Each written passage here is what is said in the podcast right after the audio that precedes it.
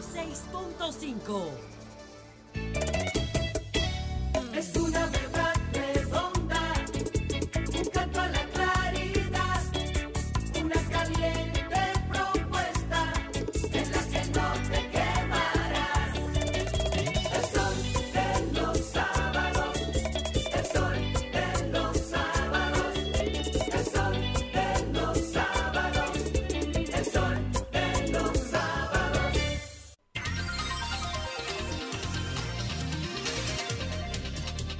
buen día, 7, 7 y 4 minutos de la mañana. Yuri Enrique Rodríguez en el programa más plural, participativo e influyente de los fines de semana. Y cuidado, este es el sol de los sábados. Muy buen día, Milicen Uribe, Liz Mieses, Roselvis Vargas, Cristian Cabrera. Buen día para Susi. Aquino Gotró, buen día para toda la gente linda que nos sintoniza a través de las diversas plataformas de RCC Media. Recuerden que pueden sintonizarnos a través de la 106.5 FM para Higüey y el Gran Santo Domingo, la 92.1 FM para todo el Cibao, la 94.7 FM para el sur y el este y la 88.5 FM para Samaná.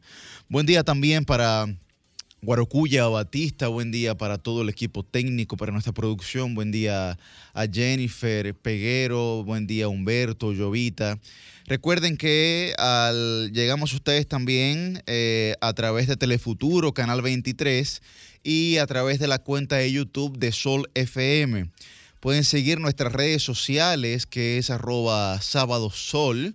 Ahí pues semanalmente hacemos un briefing, hacemos publicaciones de los comentarios más relevantes y los debates más relevantes que hemos tenido los sábados y también pues eh, al finalizar el programa Llovita pues sube todos los videos de los comentarios y los debates de este programa al YouTube donde ustedes evidentemente pues comentan a veces de forma fa- favorable, a veces de forma no tan favorable eh, a veces un poco ácido se ponen, pero, pero bueno, uno lee siempre los comentarios, es importante que haya diversidad, que haya diversidad en este tipo de cosas. Muchas noticias para la semana de hoy, eh, para el día de hoy más bien, eh, que han ocurrido durante la semana, pero antes de, quiero dar la bienvenida a la versátil y a Evan Andrés. Buen día, eh, Buen Susi. día, Yuri. Feliz de estar eh, aquí en esta cabina, especialmente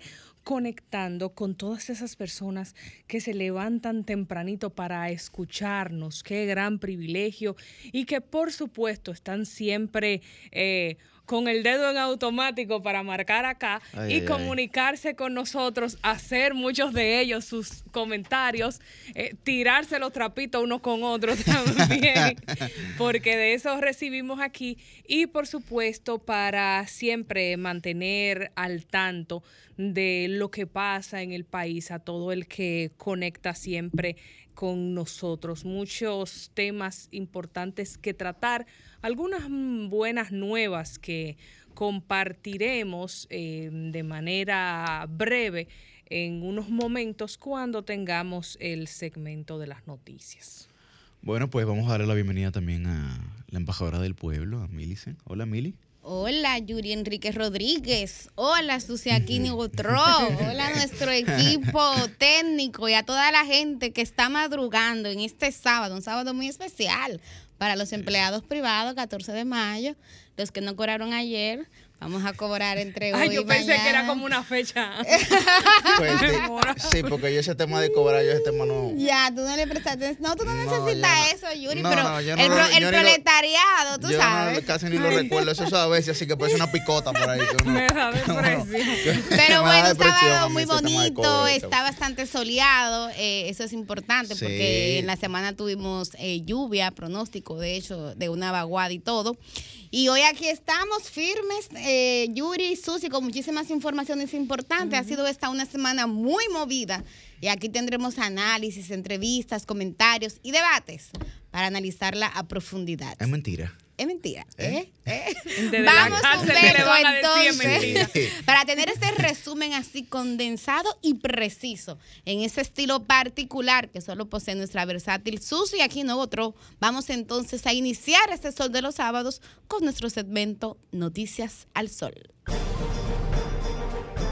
Esto es Noticias al Sol. Más de 11 fallecidos al naufragar desde RD a Puerto Rico. Suenan los tambores y no sabemos si de guerra. Este domingo el PRM realiza elecciones internas. Parte de los dueños del país salen de la ruta de la Charles de Gaulle. Bye bye Fenatrano. Creo que a Hubieres no le gusta eso. Autoridades de Cancillería dicen no negocian con terroristas en buen dominicano. Con RD, no. Seis meses de prisión preventiva para clonadores de tarjetas Supérate, mientras su directora dice caso cerrado. Archivan expediente de Adam Peguero del Impostdom. Defensor del pueblo pide revocar el caso, pero... Se murió.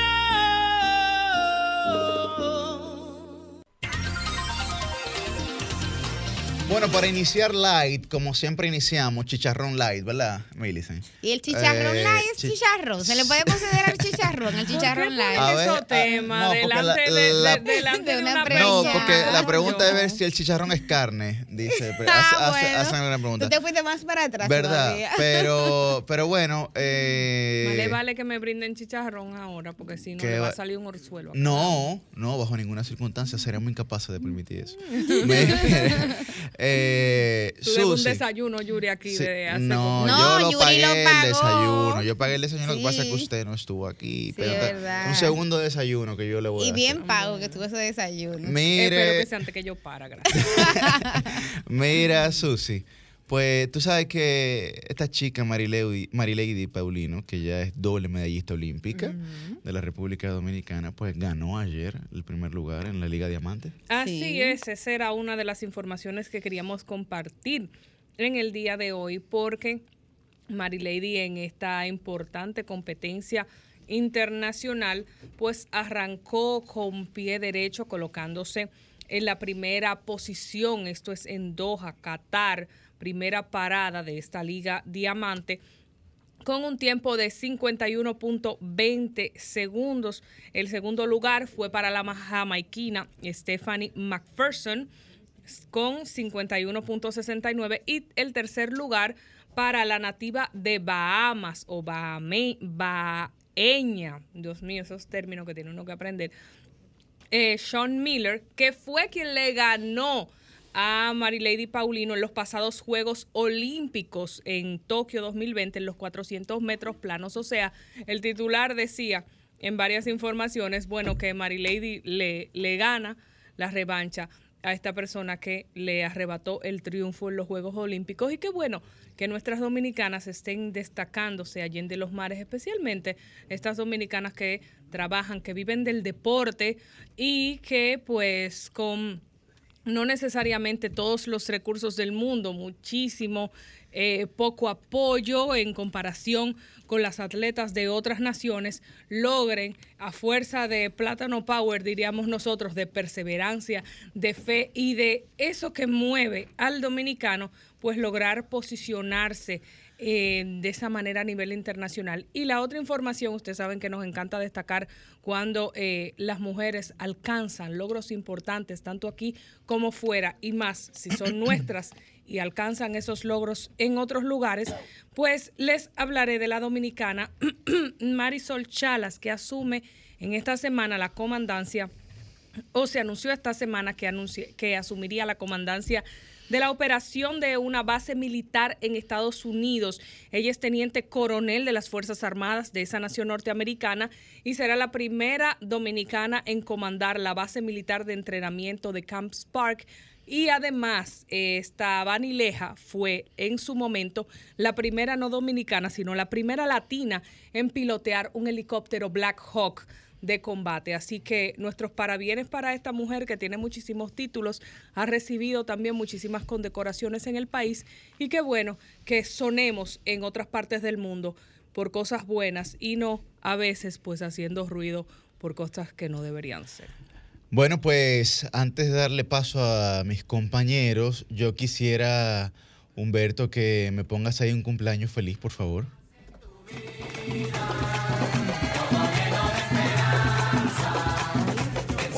Tardes, ¿qué tal?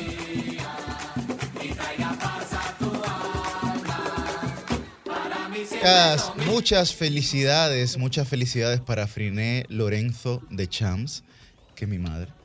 ¡Ay, Está bravo! de- ¡Felicidades! de Tú tenías que decir eso desde Sí. el principio, Claro.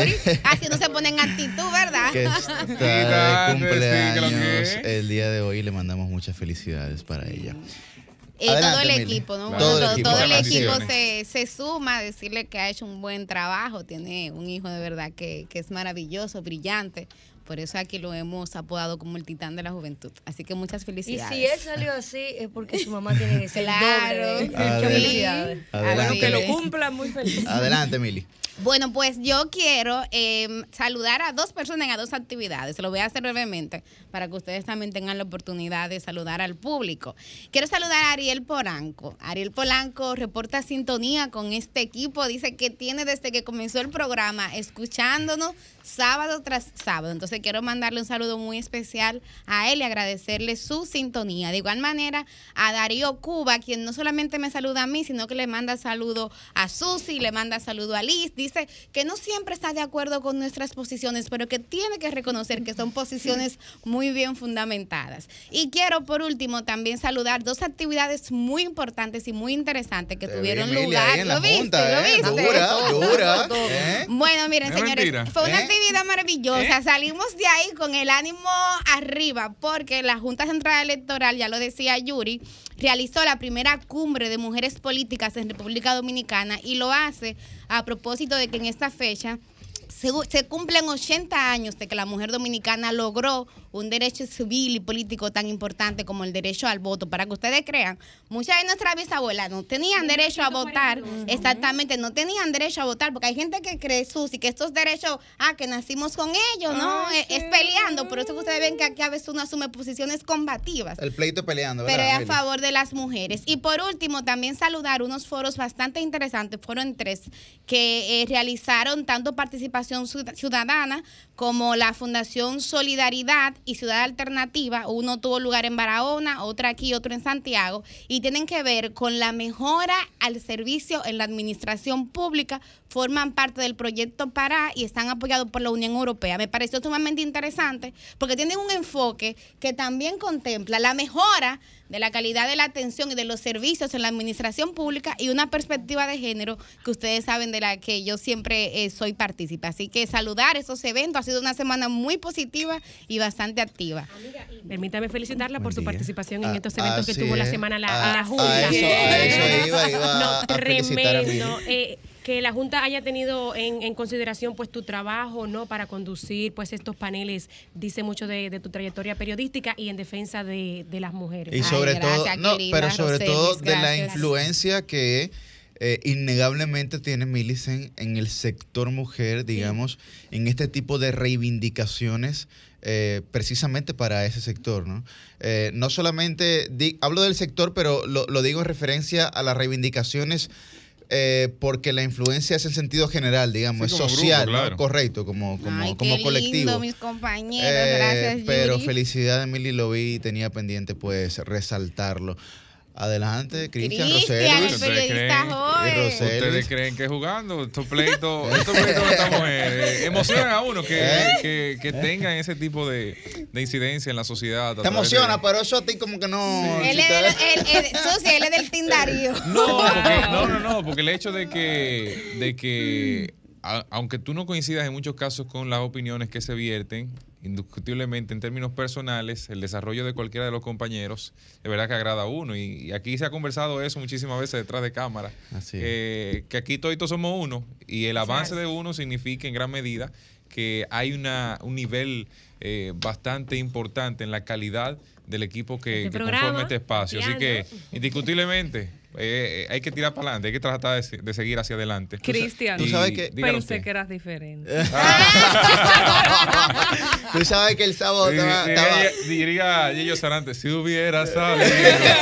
Ay, qué chulo. Hombre, hay que ir a bailar esa salsa para Yetzel un día. Sí, que, que- que nos inviten un lunes, que nos inviten un lunes, eh, que nos inviten una, una entrada. Mencionen un nombre, por favor, ¿eh? mencionen que un nos nombre. inviten- que- eh, nos inviten Doña un- Monse. Ah, inviten un lunes, una entrada y una mesa ahí, hombre, Monse, doña a- Monse, a el bailar equipo de los sábados. Como así ¿Eh? abierta. Sí, No, claro. una mesa para uno sentarse en la mesa. O sea, Miren, ya por lo, lo menos hay demás- una que le sale barata, que solo consume soda amarga. no, usted baila mucho, tú que me dices.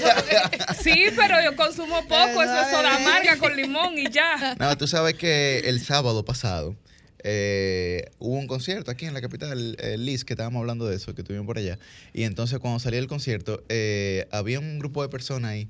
Y entonces ese grupo de jóvenes me agarra y dice, hey, ¿cómo tú estás? Que sí, ok. Entonces tú sabes, uno medio se friquea, porque eh, uno se friquea a veces cuando a uno lo agarran No, así. sabemos lo tuyo.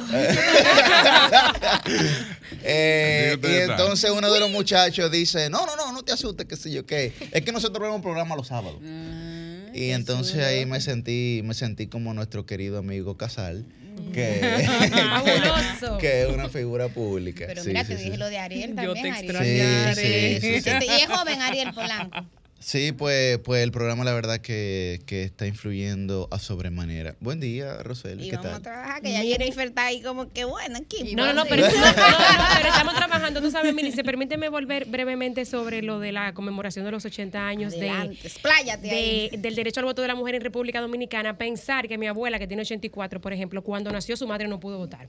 O sea, figurárselo así, porque de repente. Sí. Y entonces voy sobre que a veces a las mujeres pues que llevan esta causa feminista se nos tilda de, de feminazis, a veces a las que son más, más fuertes, pero, pero fe- feminazis de qué? Aunque hoy podemos votar, aunque hoy podemos votar, hay otras cosas que, Claro. aunque están en el papel permitidas, eh, pues como ciudadanos y ciudadanas que somos, sabemos que en la práctica pues son un poquito Hay cosas que dicen algunas que que, hasta, que hasta, hasta quienes tienen, digamos, una postura más bien pensada, más bien analizada, más sopesada sobre el tema, dicen, coño, que está fuerte. Lo que pasa es que los grupos eh, siempre que están en alguna situación de minoría o que sufren de algún tipo eh, de opresión, tienen eh, necesariamente que adoptar ciertas posiciones radicales para lograr las conquistas. De manera tibia, usted no va a lograr nada. De manera tibia, te va a pasar todo el mundo por encima. Entonces, tampoco es que las demandas que se piden, eh, mira, ahora nos parece eh, algo como ridículo pensar que las mujeres no tuviesen derecho al voto, pero tal vez en ese momento se Imagínate las consideraba veían al- como algo radical. Claro. Las mismas cosas pasan ahora. Entonces, eh, a veces es más fácil. Yo, en cierto modo, aunque me da un poco de lástima, comprendo un poco la actitud de muchas de esas mujeres porque es muy difícil tú asumir, envalentonarte, como lo hace Millicent, como lo hacemos nosotras aquí, eh, pues es con ciertas posiciones donde la mayoría te va a atacar. Es más cómodo para muchas ponerse en una situación, en una opinión complaciente, buscando la aprobación de que esos hombres te aplaudan y de que digan, esa sí está bien, esa sí es inteligente, esa sí es dura, por poner siempre eh, adelante y enarbolar algunas ideas conservadoras que a ellas mismas le perjudican y que a veces tú ves que ellas mismas ni se la creen porque ellas mismas gozan de privilegios que los tienen, que no son privilegios, que se consideraban antes privilegios, que son realmente derechos, us- usé mal la palabra, que son derechos que antes eran una ridiculez. Entonces, desdicen con su vida diaria lo que realmente están eh, propugnando, enarbolando y diciendo a través de los diferentes espacios de comunicación o, o de, o de hablar hasta con el vecino. Per- permítame llevarlo al, al plano histórico y un punto interesantísimo de el, el derecho al voto de la mujer en República Dominicana, 1942, en plena dictadura de Trujillo. Ustedes saben, ¿no? Eh, eh, eh, y quizás tú podrás ampliar un poquito más sobre cómo surgió esta iniciativa eh, en medio de los gobiernos del, del dictador de, de Trujillo. Pues que lo que quería era precisamente pues aprovechar en ese momento eh, esa población, como uno dice a veces cuando en los Estados Unidos de repente pues le están dando muchas facilidades para naturalizar a inmigrantes, eh, pues que hay Las políticos que se lo atribuyen a que buscan esas poblaciones para política. sumarlo a sus votantes. Buscando Pero votos. miren cómo eso quizá Trujillo con una intención digamos no tan santa, pues pues nos favoreció. Efectivamente, la realidad que histórica de la República Dominicana en torno al voto de la mujer no fue tan parecida, por ejemplo, como la que ocurrió en otros países, tanto de América Latina como de, eh, eh, digamos, de la, del sur de Europa, que son los países más parecidos a nosotros, incluyendo la costa ibérica, eh, digamos, Portugal y España. Porque en el caso español, que fue esta señora Clara Campoamor, ¿no? La, la señora Campoamor, que fue una activista en torno a eh, que se permitiera el sufragio libre de las mujeres. Y eh, nosotros en América Latina también tenemos referencias de mujeres históricas como Evita Perón, ¿no? Eh, que también fueron personas que tuvieron un alto liderazgo, un- fueron referentes, digamos, sociales, y que también reivindicaron los derechos de las mujeres, como ustedes muy bien mencionan, en épocas en los que nuestras distintas sociedades pues no valoraban eh, correctamente eh, la, la categoría de la mujer, ¿no? La, la mujer tenía una categoría, digamos, inferior en términos de decisión y elección eh, frente al hombre. Y yo creo que esas son cosas que uno tiene que resaltar. A pesar de que la circunstancia histórica de la República Dominicana, como bien señalaba Roselvis, fue, digamos, Claro. un acto eh, oportunista por parte del dictador, creo que también nosotros tenemos mujeres que tenemos que resaltar, desde las hermanas Mirabal hasta María Trinidad Sánchez, ¿no? Eh, que, que decía... Y que- ahí en la sufragista, Abigail Co- Mejía. Petronila Polanco Gómez, eh, Adel o sea, de verdad que también ahí hay muchas mujeres, porque es verdad, o sea, fue una, una concepción que hizo la dictadura de Trujillo en el marco de, de unas presiones y de querer congraciarse con una coyuntura internacional muy específica, pero yo eso lo defiendo porque yo digo que si no hubiese visto aquí un grupo de mujeres organizadas, Claro. organizadas, Sí, eso es muy- muy con una demanda muy clara, Trujillo no puede aprovecharlo. Entonces hay que, aunque uno reconozca ese contexto histórico, valorar a las sufragistas dominicanas, que era como se llamó este movimiento, porque lograron el objetivo de que las mujeres se incorporaran a la vida civil y política y con esa incorporación entonces vinieron muchísimos otros derechos. Así Es es. que cuando eso no existe, eh, pues los cambios no pasan. Recuerden lo que yo comentaba acá recientemente, que se lo comentaba a una invitada, que eh, cuando pues eh, eh, una viceministra estuvo eh, específicamente, la viceministra Jorge, eh, Jorge Mera, Dilia Leticia. eh, Ah, Dilia Dilia, Leticia, sí. estuvo eh, pues hablando en una conferencia diciendo que sobre algunos temas había funcionarios que entendían que no había mujeres. Como ella conocía a las mujeres y estaba agrupada con las mujeres, pues ella les comentó que sí, que sí había mujeres para esas posiciones y para esos grupos y para esas mesas de trabajo. Simplemente como los hombres no se juntan, eh, no se juntaban, no las conocían, eh, pues entendían que no había. Pero como ellas estaban relacionadas, entonces sí, eh, Dilia pudo eh, buscarlas y Así eh, hacer que participaran. Entonces, si las mujeres, como dice Milicen, no se organizan, no están al frente de las demandas, na- nadie vaya a tocarte eh, la puerta de tu casa a saber qué tú piensas sobre tal o cual tema. Tienes que salir a expresarte, a manifestarte, tener a una- iniciativa, y claro. Exactamente, y generar iniciativas. Bueno, señores. eh, A trabajar, muchachos. Tenemos, No, pero estamos No, no, trabajando. no, estamos trabajando, estamos trabajando. Vamos al Meli. mambo. Bueno, miren, eh, hay muchas informaciones. Una de las informaciones relevantes que tenemos que yo creo que sopesar el día de hoy es lo que está ocurriendo en Haití con los secuestros. Eh, yo creo que eso es de suma relevancia porque no sé si vieron que una de las empresas a las que le fue secuestrada un vehículo, ¿no? un autobús, pues decidió el día de ayer pues suspender sus operaciones hacia Haití.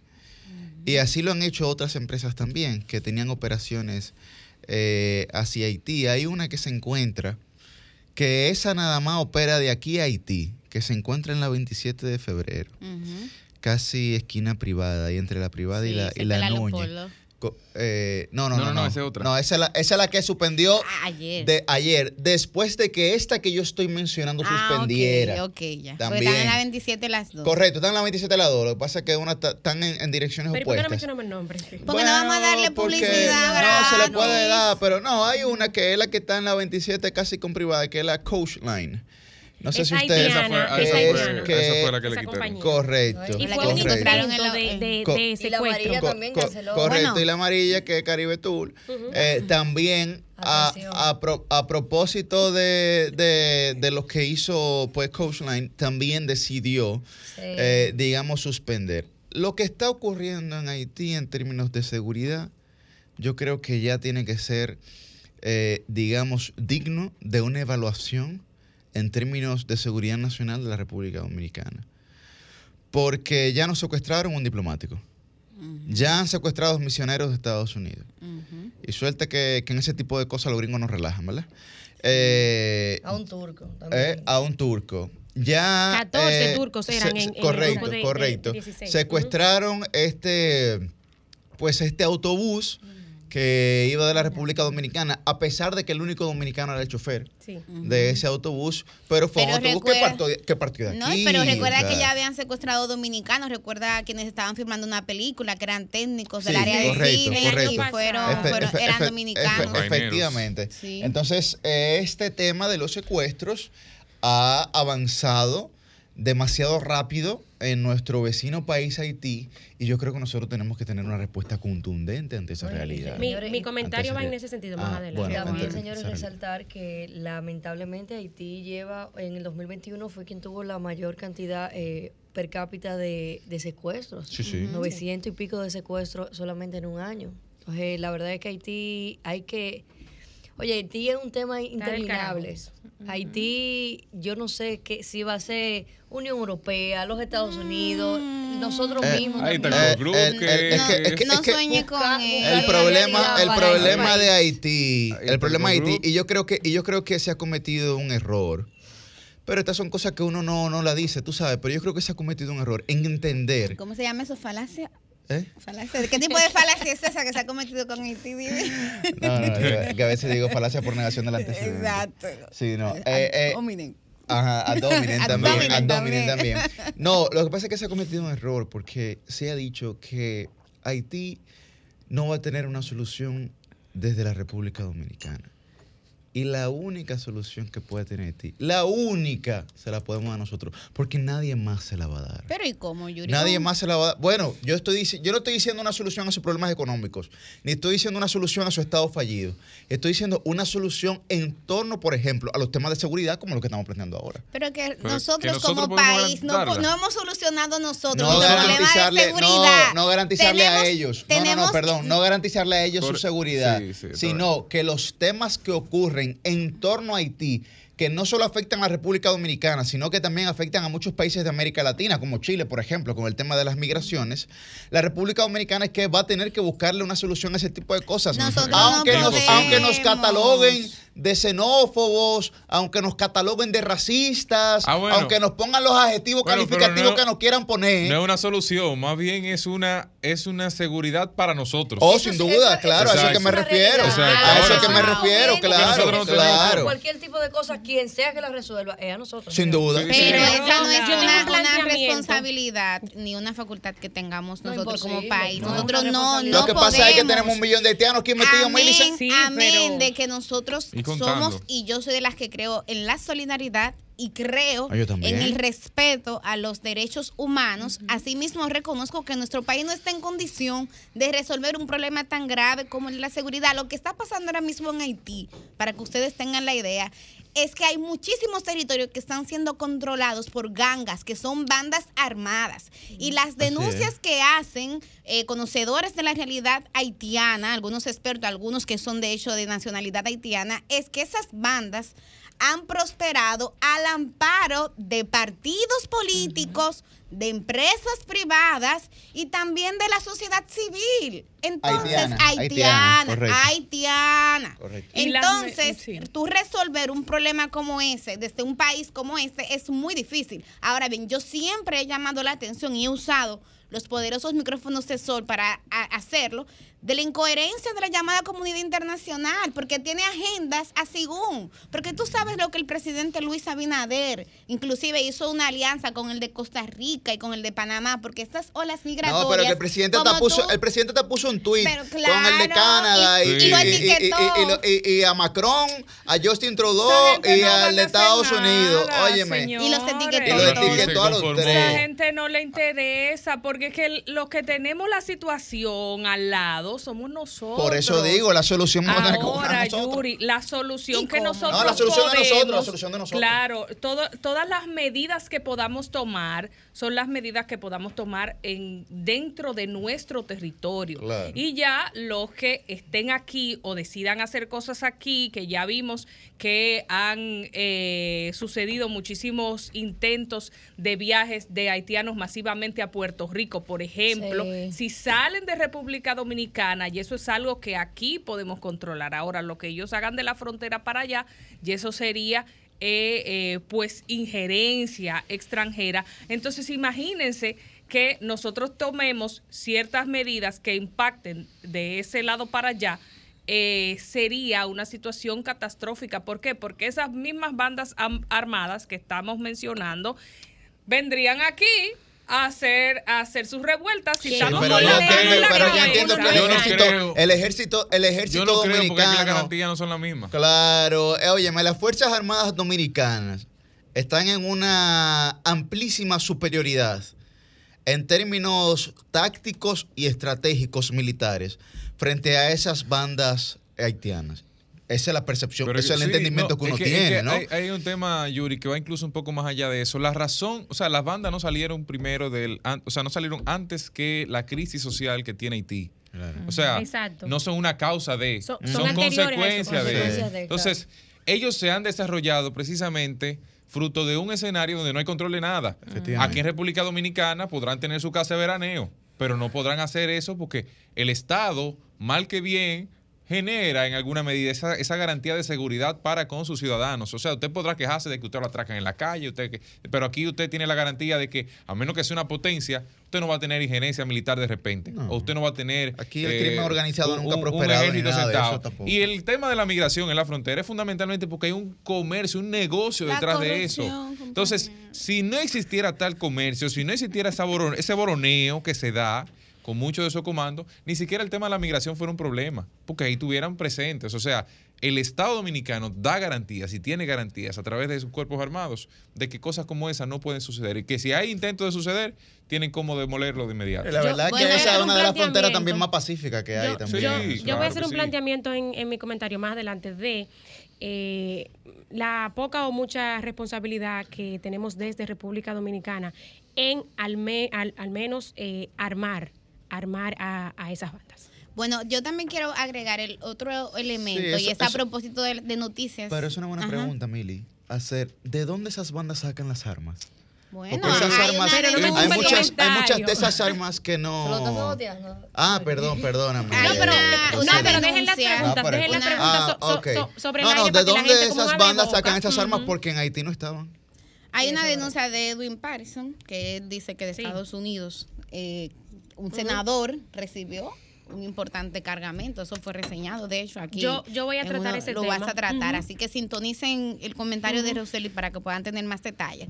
Pero decía que hay un elemento esperanzador que yo veo en este tema y es que ya República Dominicana no es el único país que está sufriendo las consecuencias de estas olas migratorias Mm. ilegales de Haití. Mira, Ustedes México, ven, por ejemplo. Mira, en Rica, Chile, en Rica. México, en Costa Rica. Y ahora ustedes vieron como esta semana hubo un naufragio donde la gran mayoría, la gran mayoría eran al nacionales haitianos. Exactamente, Colombia 11, también es 11 otra de las- Colombia fallecidos. también. 11 fallecidos eran viajes organizados por dominicanos que tenían como destino Puerto Rico, que hay que decirlo también, tienen un estímulo porque en el caso de, por ejemplo, de quienes vienen de Haití, se les da algunas amnistías y pueden justificarlo por un tema de seguridad. Sí, ¿Dónde? En sí. Puerto Rico, tú dices. Sí, en Puerto Sí, Rico, sí. tú sabes que es territorio estadounidense. Lo mismo sucede con Como- otras como nacionalidades. cubanos, por ejemplo. Exactamente, como los cubanos.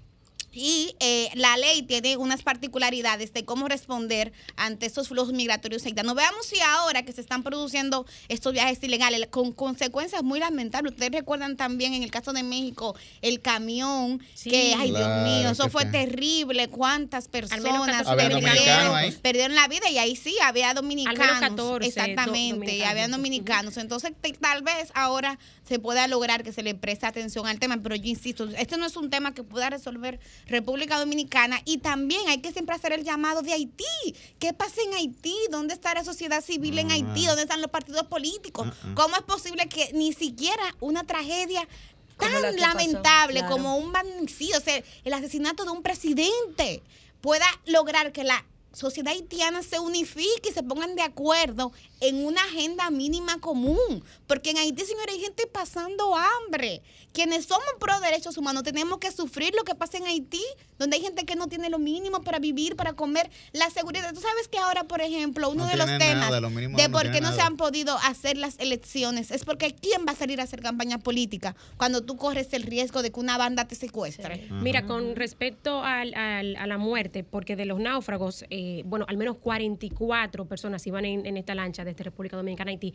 Hubo 11 muertos por lo menos el, el jueves y veíamos al primer ministro haitiano Ariel Henry pues dando sus condolencias a través de, de Twitter. Pero la situación es tan crítica, miren señores, que la FAO, a propósito del índice de incremento de precio interanual y todo el escenario que hay, eh, no solamente para República Dominicana y Haití, sino para muchos otros países, se estima que actualmente hay 4.3 millones de haitianos pasando hambre y en lo que queda del 2022 esto podría llegar a 4 millones 600 mil haitianos en hambruna. O sea, háganse una idea de lo que esto representa. Yo creo que, sin ánimos de justificarlo, poco hacen ellos con armarse eh, a ver cómo es que se alimentan o cómo consiguen dinero, y migrar para acá e intentar irse a, a otro lado. O sea que sin duda, yo creo que como decía Yuri ahorita, pues aunque no nos carguemos toda la responsabilidad, algo hay que hacer. Eh, porque cerca de 5 millones de personas pasando hambre a finales del 2022 será una situación mucho más grave de la que tenemos en este momento. claro. De hecho, no sé, ustedes saben que en Costa Rica no existe el tema este de la de, lo- del- del- de los militares y la policía, etcétera. Pero ellos han tenido que crear cuerpos especiales en torno a una de las fronteras más pacíficas que existen en el mundo, que es la frontera de Costa Rica y Panamá, precisamente por las olas migratorias de los haitianos. Sí, es que algo O está sea, fuera, eh, eh, es una realmente cosa eso fuera de está control. Fuera de control. Fuera Te de lo digo que yo estuve en Colombia hace alrededor de dos meses y yo misma me admiré de ver la cantidad de, de migrantes haitianos que había. Sí, sí. Pero Una- De hecho, en Chile, en Chile, por ejemplo, y en Brasil. desde la Bachelet, Ah, no, en Brasil. En Panamá Chile, desde la, Brasil bache- desde la Bachelet, o sea, desde el último periodo de la Bachelet, antes de Piñeira y ahora antes de Boric, está la Bachelet lidiando con, Sí. con, con ese tema Sí, de los por haitianos. furgones que lo cargan Eh, Por furgones, La verdad es que da mucha pena la situación de ese país, pero es un país que uno trata, ve, verlo como decía Susi, la incoherencia, o Millicent, perdón, la incoherencia de los sectores confúndeme con internacionales.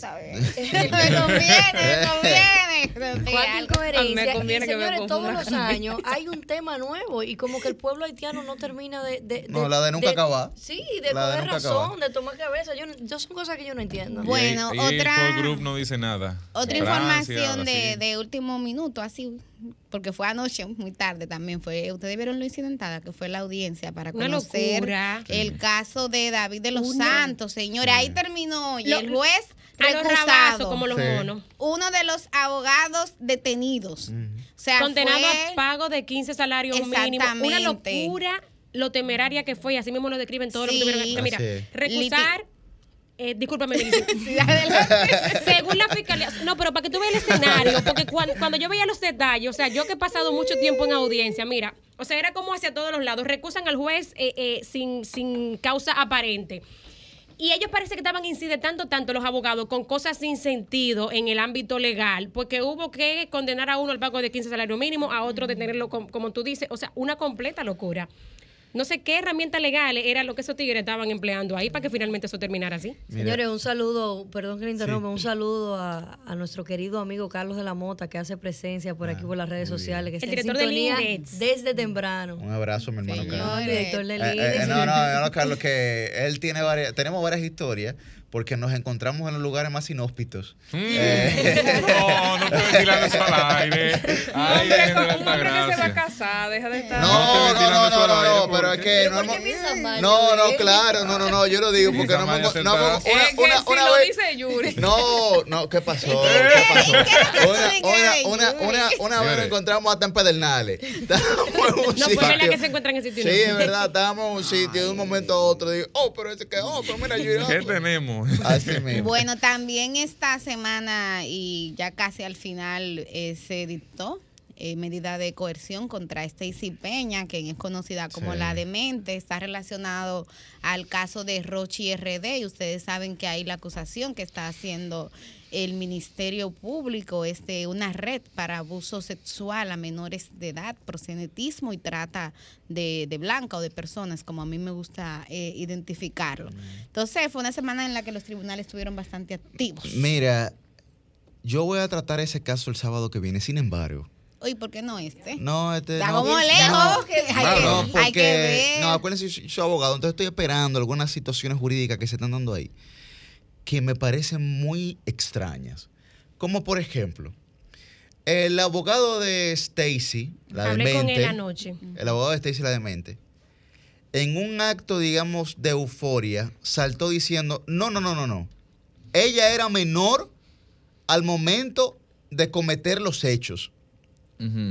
Pero está reconociendo que se cometen los hechos. Sin duda. Ah, bueno, o sea, no, Ese fue no. otro abogado de la Lo barra. que Yo conversé pasa- ayer no, lo- es que son Contreras, varios. que es el que lleva el caso. Lo que pasa Y es. cada cual está por su lado. No, lo que pasa es, Millicent, La que ante complicada. la inminente. Porque ella salió en un programa que Roselvi lo habló aquí. Sí, Sí. Diciendo la, lo que ella la hacía. La dio Roselvi. La dio Roselvi sí. aquí. Son La primicia, la primicia la dio Roselvi. Entonces, ante las inminentes eh, pruebas que, se, que ella misma eh, comentó, bueno, es verdad que ella está aceptando que Se se, autoincriminó. Sin duda. Entonces, ahora Se bien. autoincriminó. Ahora bien, a pesar de que los principios legales dicen que tú no te puedes de- declarar culpable tú mismo, que si yo qué, todas las cosas que tú quieras, ¿verdad? Eso son filosofías. Ahora bien, cuando el abogado salta con eso, es, es diciendo, bueno, si Rochi se va a joder, como en efecto va a hacer, que lo quieran es una cosa o que él mismo lo haya hecho es otra cosa. Ahora bien, como en efecto va a ocurrir, bueno, para que se salve uno, como dice el, el adagio, ¿verdad?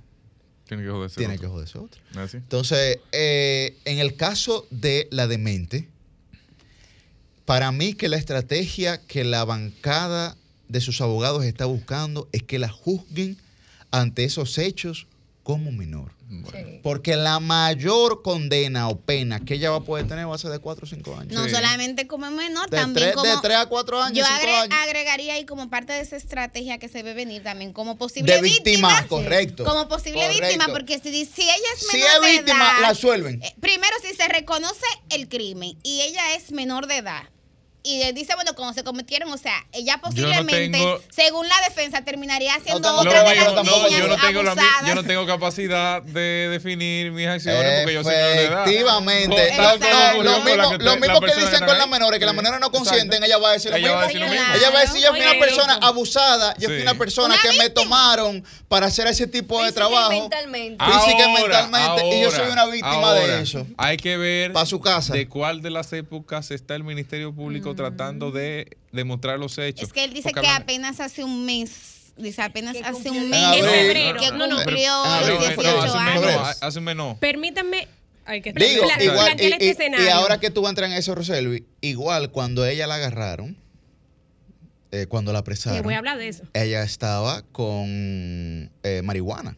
Sí. Le- en su casa. Sí. Entonces ella también puede ser procesada por posesión. Hay que ver que si No, ese y- Por posesión y consumo. Y si ella se convierte ¿Entiendes? en un testigo, y si ella se convierte en un testigo del Ministerio No, Público. Es que lo va a hacer, es que ella lo va a hacer. ¿Tú sabes por qué? Porque ya segurito hay tres o cuatro jovencitas. Porque ¿por qué a Rochi le dan esa prisión preventiva? Que se armó un lío ahí porque subió el fiscal titular de Santo Domingo Este, cuando realmente el Ministerio Público estaba constituido con otros fiscales que no era el titular de Santo Domingo Este. El titular de Santo Domingo Este arma un lío con el juez, el juez lo manda a coger preso. Los policías no se atrevan a coger al fiscal preso porque el fiscal, el fiscal, El fiscal. el que El está ahí fiscal todos es los el días. fiscal. ¿Tú entiendes? Los policías se paniquean, el juez sale del juzgado, pide receso y cuando viene de allá para acá, en vez de darle prisión domiciliaria a Rochi, lo que dice, no, usted se va para entonces para la cárcel tres meses. Óyeme, lo que, lo que nosotros estamos visualizando ahí, en ese sentido, es eh, básicamente que ahí no va a haber tu tía con ese tema. Pero hay que establecer una línea de ahí- ahí- ahí no va a haber tiempo, tu una tía ese de tema. tiempo entre sí. cuando ella cumplió los 18 años y si luego de cumplir los 18 Hay años, fuera en el mes que delito. fuera, siguieron Lo que eh, pasa- los sucesos. lo que hay pasa- comisión de delito después de 18. lo que pasa es que Por eso sí, pero- puede ser eh, Señores, pero estamos a, 13, a 14 de mayo. 14, Pero, 15. a 14, Sí. pero oye, o- hace un mes que ya cumplió años, estamos hablando de abril. Pero oye, qué No, no, no. difícil es, qué difícil es en Ah. términos jurídicos tú probar el proxenetismo, porque tú tienes que probar que hay Claro, una red. Claro que sí.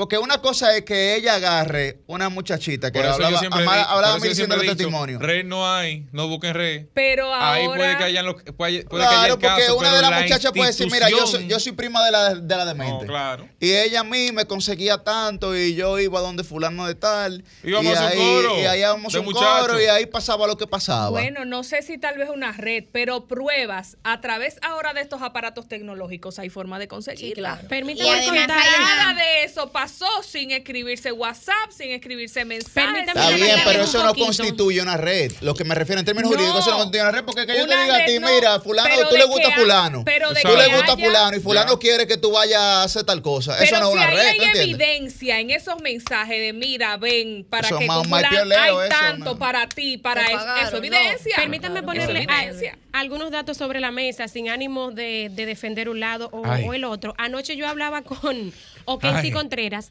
que es uno de los abogados de la defensa de Stacy Peña ¿Y cuántos Santana. abogados es que ella tiene? No el Yo abogado, mira, no el abogado, no el abogado, 30. que en medio de la euforia que se produce al salir de las audiencias, Millicent, tú sabes que los reporteros pues abordamos con mucha presión, etcétera. Bueno, el abogado que dijo que ella acababa de cumplir 18 años hace un mes o, o dos meses, no fue con el que conversé, sino, bueno, pues con otro del, del equipo, el que está a cargo, Okensi Contreras, y él me relataba este escenario. Señores, miren, según me explica eh, el licenciado, a Stacy la detuvieron, ustedes saben, en un apartamento en la Avenida Sí. Ecológica el día 5 de mayo.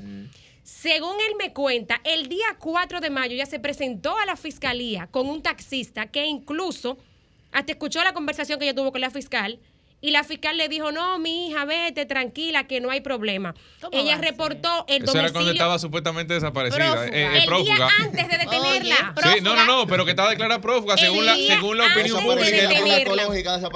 Bueno, miren, y la ubicación que ella reportó donde se encontraba, pues ahí fue que mandaron la unidad de búsqueda de prófugo. Eso relata Okensi Contreras. El día 4. El día 5, pues la detienen. Ahora hay forma de comprobar eso del fiscal porque siempre hay, siempre hay documentos. Bueno, me dice Okensi que él no cree que la fiscal de Santo Domingo Este se atreva a desmentirlo con esto que él me contó, porque ella sabe, según él, que la demente asistió el día antes a la fiscalía. La situación es tan crítica, eh, aparentemente, de lo que está pasando esta niña, porque una cosa es que tú seas mucho de calle, que tú te encanes y en teteo, y otra es tú vete preso con 18 años, por muy tigre que tú seas, ¿verdad? o tiguera, para usar lo- los términos que... Sí, inclusión de género hasta No, para el los tigre es inclusivo porque el tigre termina en E. Ustedes saben Claro. que, bueno, Claro. Aunque esas muchachas Sí, están no, tan ajá. alejadas, Él me Roselvis, explica- de la situación que ya estaban como celebrando. Él me explica porque según él dice, la fiscal la despachó y ella entendía que no tenía ningún problema. Pues ella siguió en sus eh, en rutinas habituales. Que ella estaba asistiendo a la escuela. Eh, ella está en el liceo, en el colegio Núñez de Cáceres, ahí en Herrera, cursando el tercer curso. Tercero, tercero, Tercero de bachiller. Exacto, de ahora. bachiller. Y Ah, que claro, ella asistía a la escuela normal. Pero mire, la situación tan grave en la que ella está actualmente, y él eh, eh, me expresaba anoche su preocupación por este asunto. Él me envió, y lo voy a leer aquí. Bueno, déjame ver si lo puedo mandar. Yo sé que no tendrá problema, porque si me lo compartió. Ay, ay, ay. Ok, Pero léelo tú mejor, léelo Ay. tú. Bueno, léelo el- tú, Rosalía, te mejor. pasan las cosas. El diagnóstico, no, no, no, no. Él fue, Léelo tú él fue mejor, bastante Rosario. responsable y me dijo, dale para allá, que todo esto que yo te estoy diciendo es la verdad. Miren, el diagnóstico, el diagnóstico del centro de primer nivel de la caoba en Santo Domingo Oeste, en Herrera. Bueno, pues dice lo siguiente.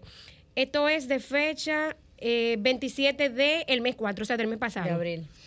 Paciente femenina de 18 años de edad, él me dijo que los 18 lo cumplió en febrero, la cual luego de ser atendida vía emergencia con historia de dificultad para conciliar el sueño, palpitaciones, cefaleas, fue que me dijiste que se pronuncia. Sí, Cefaleas. esas son Se- los, se- los dolor de dolores de cabeza. cabeza. Cefaleas matutinas, se hace historia clínica del lugar y se diagnostica. Si es pobre, Trastorno de ansiedad generalizado, insomnio, estrés postraumático. Él me dice Bueno, Roseli, Y la falta de explica. sueño y dolor de cabeza le da a todo el mundo. que una cosa es, señores, Señores, parece que, eh, eh, eh, según alega es. Okensi, todo esto se ha degenerado porque Everyday. una cosa es todo este aparataje porque tú haces Con los 300 videos pesos y, yo tengo y- eso mismo. y- y en las redes. ¿De verdad? La verdad Te que la hacen un situación... certificado. O un certificado. Señores, por lo menos permítanme hacer No, no, el no, no, planteamiento no, yo del te lo digo, yo abogado te lo y digo ya en luego hacemos sentido nuestras de consideraciones legal, personales. De la validez legal. Él dice que toda esta presión social que ella tenía desde incluso, bueno, con todo este tema artístico, eh, para el que no estaba tan preparada, el video de Capricornio que yo presenté aquí hace un par de semanas, él dice que ella publicó toda emocionada en, en las redes, bueno, que Capricornio me va a entrevistar en el barrio, veía y llegó cómoda. toda esta gente. Ustedes saben que eso realmente le genera mucha presión y mucha ansiedad. Pues bueno, ella está actualmente, si la resolución sale hoy, hasta este momento, ella está retenida en la cárcel eh, provisional de San Luis, donde, en vista de que pertenece al nuevo modelo penitenciario, la rigurosidad es muy alta para la, introducción de medicamentos, aún sea con eh, receta médica. No se le están dando los medicamentos que le recomendaron. Ahí él me dice que los demás presos deben estar desesperados porque ella todas las noches está llorando, descontrolada, eh, por la situación de la que ella ahora está tomando conciencia en la que está. Entonces, bueno, esas son cosas a considerar. Hay un videíto, ese sí tú lo tienes, Joan, del papá Mingo 1212, del papá de la demente, que está, preso en la él, Victoria. Está preso, sí. Miren este videíto, a ver si, si lo tenemos, eh, de un mensaje que él le manda a, su hija. 12, señores. El papá también en su sobrenombre eh, eh, tiene el 1212, como la demente, que es 1212, por la calle, aparentemente en la que ellos vivían ahí en Herrera. Tenemos el, el video para que vean el, el mensaje. El que ignora no quiere aprender. Ustedes creen que la demente es bruta, la demente es una tiguerona. Mente a nada demente, deja que todo el mundo hable. La gracia de Dios está puesta en ti, mi niña. Ve que lo que. Y esto es para gloria y honra de Dios. Esto es para testimonio, lo que está pasando hoy en día contigo, mi niña. Porque todos los días le pido a Dios de rodillas. Ve que lo que es. Mente a nada, mi niña, tu padre te apoya en todo. Mingo 12 de este lado en el penal. Tu padre te ama y te adora. Que hable el que hable. Que todo pasa por un propósito. Dios es que sabe todas las cosas, mi niña. Bueno, ese es el, el Wow, panorama. Dios Yo creo que por lo menos hay que escuchar todas las Bueno, partes y por eso pues drama. quise quise manifestar pues los detalles que me ofrecía drama. anoche. Yo estoy, yo estoy en frío, o sea, de verdad. no, no, no. O sea, Pero, qué sociedad, digo, él, él, señores. está- él está preso por asesinato, ¿verdad? eh? Por homicidio, ¿no es? Sí, por, por 295 del, del código, al igual que el papá de la Ay, MC, de, la mío. menor, que así es identificada para guardar su. o sea, aquí vi. Ah, la otra la menor que le hizo el lío a Rochi también, el papá está preso. No Sí, que le hizo el lío, no Bueno, que le por hizo la que el lío. lío, o sea, o sea, porque exacto, ella es una El víctima. origen de la- De acuerdo, el origen de la- el Y fue la mamá la que El origen El del lío está bien, el origen del lío. Retire compañero. O sea, ¿qué se puede, Ay, Dios ¿qué se le mío. puede pedir A una niña. a, ¿verdad? a- a muchachas así donde Señores, miren cómo se expresa el papá, miren Que por ella lo es una que tiguerona, está que ella es una tiguerona, metido en Y la que la apoyen todo, que la apoyen todo. Que que, tire es un que testimonio, pa'lante. que ese es para la gloria de Dios, no sé cuánto. O sea, a uno viendo, y, y no es para, para decir comentarios que puedan sonar a prejuicio, pero la forma en que se expresa ese señor, qué instrucción, qué acompañamiento pudo haberle dedicado en la crianza. porque lo esa apresaron cuando ella tenía cuatro años. So, es que esta es una sociedad de Ella más tiene 16 soltera. señores. Esa muchacha no la crió su papá. Es que aquí la gente Eh, cree que, las 18, familias- perdón. que las familias dominicanas Uno son puede papá y mamá y los hijos. Pero uno puede Millicent, creer, no, eso, no, no, eso no es una razón para un problema, primero porque que- mi mamá se me crió soltera y mira dónde estoy. Pero y casi todos los profesionales y usted era- va y es lo mismo. No, no, no. no es es lo mismo. excepción, no, no, no, no es excepción. no es excepción. Así como hay gente pero- buena que sale de casa de madre soltera, así hay gente mala que sale de no Es el tema mismo de la justificando. Bueno, ¿Sabes pero que no voy el, por ahí? el, el Mejor, 46, exacto, el que 46, estás en mi línea. el Yo no creo que 46%, quiera oye, oye, oye, yo lo que estoy hablando es de el profesional versus el tipo que sale, el, de- el del barrio, es por el ambiente en que se desarrolla más allá de la, de la persona que tiene en casa. además del No, ambiente, Cristian. Además del ambiente, influye claro. 50% el ambiente. Pero que de- se sí, el desarrolla. ambiente influye, pero ah, oye, oye, oye. tema, que El ambiente influye, es pero otro tema. No Claro, es, es- lo exacto, eso es mismo tú saber que tu papá está en Claro, esas es condiciones, habiendo cometido esos delitos, y que es una persona que evidentemente esté preso o esté suelto, no tiene mucha cosa que aportarte para un buen desarrollo de emocional, psicológico. Ella tenía más o menos 8 años. Pero, Por pero, eso claro. es mira, lo que primero es que el 46% de los hogares de la República Dominicana son monoparentales. Sí, claro. Encabezados por Dí- mujeres. Díganselo al- por jefe de la policía, Encabezados por por mujeres. El, no, el 46%. Eso prácticamente el dio cuenta del 50% de los hogares de la República Dominicana. Cristian, discúlpame. Él no. Yo creo que lo Él pero- está bien, pero quizás- para atrás. Quizás esa no es la mal causa, leído pero sí es una atenuante en hogares pobres, Cristian. Pero yo me fijé de algo, Roselvi, Quizás no es la causa principal, pero sí una atenuante en hogares pobres. El hecho de que es una mujer sola, sin recursos. Pero económicos. para- Pero ¿por qué claro no atenuante quizás No, en la malformación claro, de los hijos. Quizás no es la pero- causa. bueno, pero no sé si yo vieron yo no estoy algo. seguro de que Pero para que no seamos extremistas. Pero no sé Un si vieron atenuante, algo. En ese video que tú Sí, sí, acabas de sí, presentar, Roselvi. Te reitero. En ese video que tú acabas de presentar, en el pie del video, Mingo 1212. Ujú, él sí, tiene mira. Instagram. No, no, mire. Claro. Vamos a ver. De Él está preso a su 30 años, él tiene Claro. En su Instagram. perfil Y hay posiblemente que ver. tú hables con él. Él tiene Instagram y lo repostean. Hay que ver, Claro. señores. O sea, que o lo sea, yo no estoy maneja. entendiendo. Eso yo no lo sé. Miren, aquí yo tengo su cuenta de Instagram abierta. Ajá. Dice el, el usuario Vamos es ver. Mingo1212. y Mingo dice- rayita abajo, ¿no es? Mingo, no. Sí, el usuario es Mingo, rayita abajo, 1212. Ajá. Entonces él dice Guión Da-. Dari de la Demente 1212. Esa es su descripción. O sea, Dari papi de la Demente papi. 1212. Tiene 24 publicaciones. Eh, tiene 7.977 seguidores y sigue a 185 Puedes personas. ver la, la, la más reciente de qué fecha La, es. mira, ve la más no, reciente no, y la no, más no, vieja. La abril 20. primera es de el 13 de noviembre. ¿De? de, este 2021. Ah. Esa es la Lo más que yo me vieja. atrevo a decir, eh, para que no seamos tampoco tan drásticos, es que quizás su Instagram lo maneje él. Pero oye esto. Señores, Eso no pero lo lo, sé. me- En la lo más última, eso es santo lo más que se normal. puede traficar en una cárcel Eso es lo más dominicana normal. son, son los celulares. Pero oye, Y oye, el oye, oye, dice ahí. Y el internet. El 20 de abril subió un post diciendo, pero ¿y qué es lo que pasa con mi barrio? Mira, estos son los carros de concho peleando por un pasajero. Le sacó un machete. Hay un video que él sube que le sacó un machete a un carro de concho a otro carro de concho. Mira, Dice, yo este es el Herrera para que, nos yo vamos con los oyentes. Yo ¿Y cierro para que nos vamos con los Sí, o oyentes. sea, la estaba Mira, económicamente fluyendo cuando también. le uno se, cuando uno se posiciona aquí y pide políticas públicas para los hogares y pide educación, es porque lamentablemente, Cristian, sí. O sea, que hay muchos hogares que están formados por padres y madres que no tienen la capacidad ellos mismos, Pero ahí está el ni la tema. formación para educar a sus hijos. Pero Entonces le estamos dejando, contigo. estamos dejando que una- hombres como este, tienen hombres como este, críen a niñas como la de Pero yo estoy de acuerdo con Lamentablemente. eso. Vamos con los el oyentes problema no es las ese. El oyentes. pro- Comunícate 809-540-1065. 1-833-610-1065 desde los Estados Unidos. Sol 106.5, la más interactiva.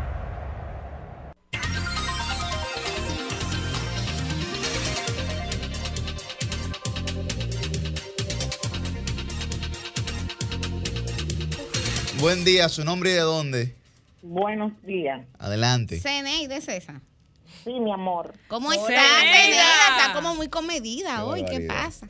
No, no, sino tú sabes que eh, ustedes me traen nostalgia. Mm, cuando una-. Cuando una mujer cría sus hijos sola, Tú. eh, tiene muchas consecuencias, pero no debemos de echarle la culpa a que una mujer críe los hijos sola. Sí, con, con padres y con madres. Cuando ellos suelen hacer algo, lo hacen, pero sin embargo, hay madres solteras, como dijo el joven, ¿verdad? Cristian Que Cabrera. crían sus hijos y tienen suerte. Por ejemplo, yo tuve suerte. No, que saben también. Yo tuve suerte con mis hijas, con mis tres hijas. Ellas son profesionales, las tres. ¿Qué pasa? Que uno, como madre, tiene que estar ojo visor con sus Y hijos. el Yo era ejemplo que tú le diste. Tú Sí, estás todavía estudiando en la universidad. yo, le voy a- yo le tengo Claro. clase ahorita Ah. con Ceneida, señores. Sí, es así. Mi amor, gracias por Es ser así. mi, mi profesora. Yo era una, eh, mire, que iba a la escuela a- a- en, en aceite para un, un vocablo más para que se comprenda. Y si yo encontraba a alguien a veces atrás de mi niña, pues yo lo enfrentaba atento a mí y yo no iba así con la mano pelada, no, porque si él me tiraba un golpe a mí, pues eh, se la iba a ver conmigo. Yo le decía, mira, la policía está atrás de ti, pero la mujer, la madre eh, de hoy en día no podemos soltar los hijos porque entonces se lo vamos a soltar a la calle. Gracias. Gracias, Ella no Zenaida. menciona, pero yo quiero decir algo ahorita. Ah, bueno, ok, está bien. Buen día, ¿su nombre y de dónde? Para que no me. Buen día, está al aire. Hola, se cayó esa. Bueno, Buen día. fue. No tema. Buen día, ¿su nombre y de dónde? Juan José de la Charla, buen día. Adelante. Adelante, José. Déjeme de explicarle algo brevemente. Lo que pasa con esta sociedad es el sistema que se ha deteriorado. Y lamentablemente hemos esperado más de 20 años para reformar todo.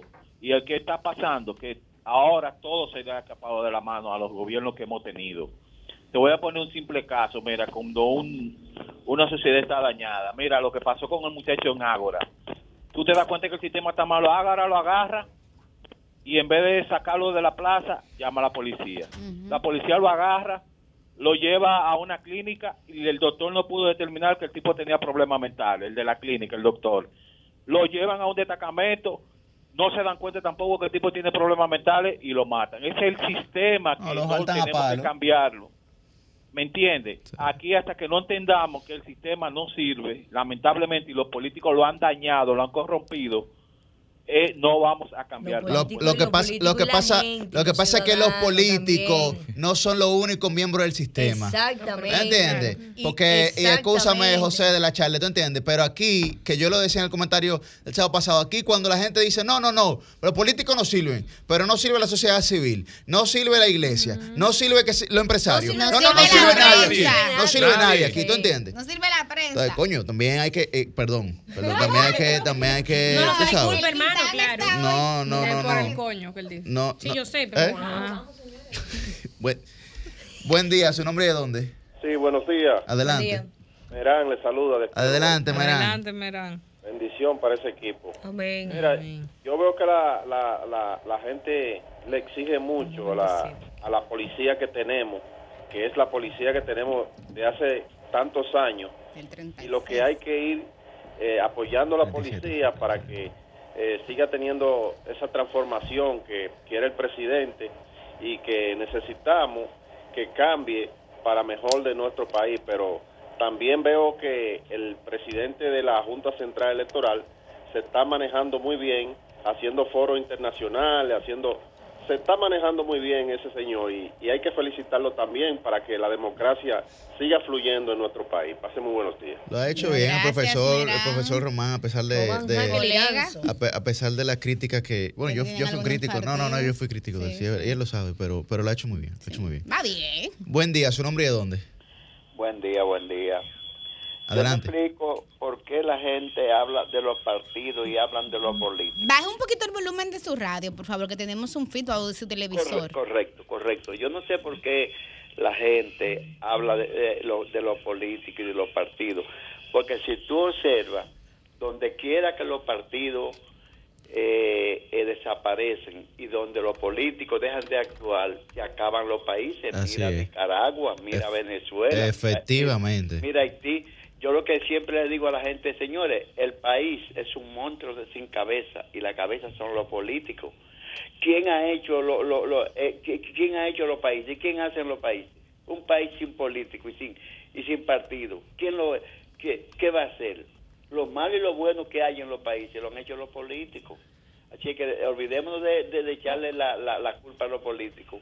para, para romper por lo, por lo más fino, porque el problema es tan difícil que es ser político y tan Ah, sí. sacrificado que es. Entonces tú, un político no puede llegar al poder y, y cambiarse una, una, una camisa diario porque ya es un ladrón. Ya, ya usted- no sirve usted está para nada. Mire, mire, llame todos los sábados. O sea, mire, llame todos los sábados. Mire, mire, yo le voy a dar, yo le voy a dar mi teléfono para que usted llame a mi teléfono y yo lo voy a poner aquí por el celular en altavoz. Porque mire, de influencia. bueno, sí, sí. Buen día, ¿su nombre y de dónde?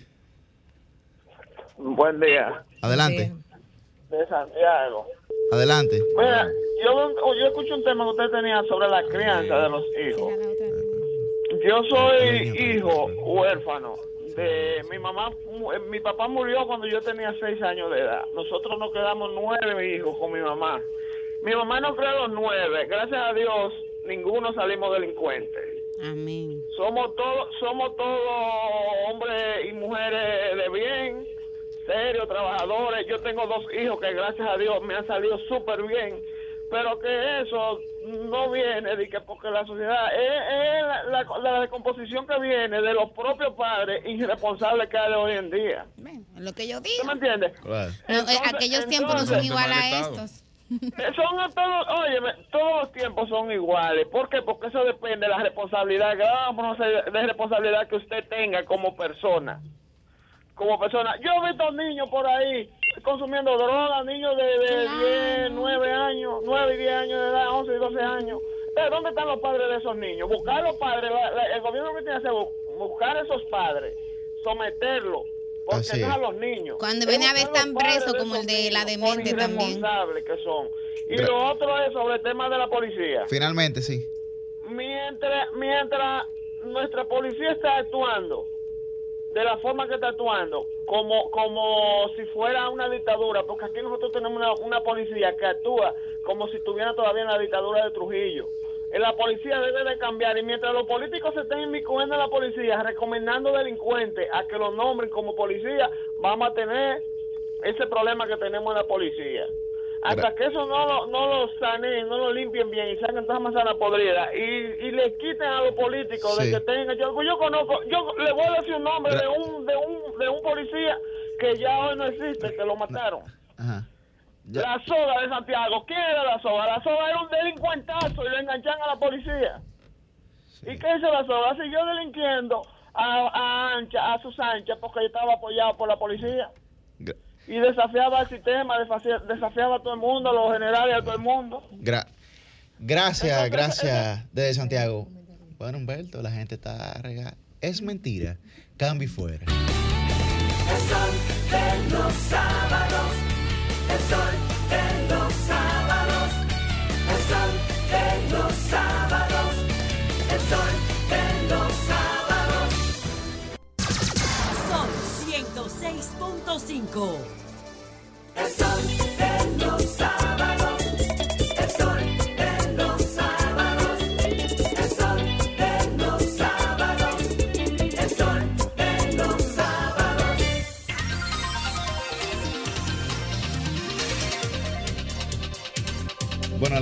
8 y 16 de la mañana tenemos nuestra primera en- entrevista y con nosotros está Gineuri Díaz. Ella es analista, especialista en seguridad pública eh, y en seguridad ciudadana y nos va a hablar de la reforma policial. Buen día, Gineuri. Muy buenos días a todos ustedes, buenos días al público de este sol de los sábados. Gracias a ustedes por la invitación. Bueno, Gineuri, cuéntanos, eh, digamos, una perspectiva en términos genéricos eh, de lo que está ocurriendo conforme a tu parecer en la policía, a partir de estos últimos casos que, digamos, han exacerbado un poco a la ciudadanía eh, sobre los abusos policiales que han existido y sobre la reforma que es un tema pendiente hace algún tiempo. Eh, realmente, y creo que el ambiente se ha puesto un poco tenso, ¿verdad? Porque este tema de seguridad ciudadana es un tema un poco serio. Un poco serio, no es eh, bastante serio, es un tema que eh, la sociedad dominicana está muy al pendiente porque obviamente nosotros este problema de la inseguridad ciudadana que aunque lo hemos tenido eh, a partir de varios años, obviamente, el tema de la inseguridad nunca se puede reducir, a, a un 0%, pero eh, ha aumentado a partir del año 2021. En lo que se refiere a la reforma de la Policía Nacional, se preguntan si estamos haciendo una reforma, si el gobierno está haciendo una reforma real o no. La realidad es que la reforma de la Policía Nacional ya se había iniciado desde la gestión pasada. Quizá no con, e- quizá no con este mismo nombre de una reforma, pero los aspectos que se han tomado en cuenta, incluso aspectos importantes en esta reforma actual de la Policía Nacional, ya se habían comenzado a implementar. Por ejemplo, eh, las mesas de seguridad ciudadana y género que se han implementado en los municipios de la República Dominicana ya, habían, ya habían sido iniciadas a partir del año 2013.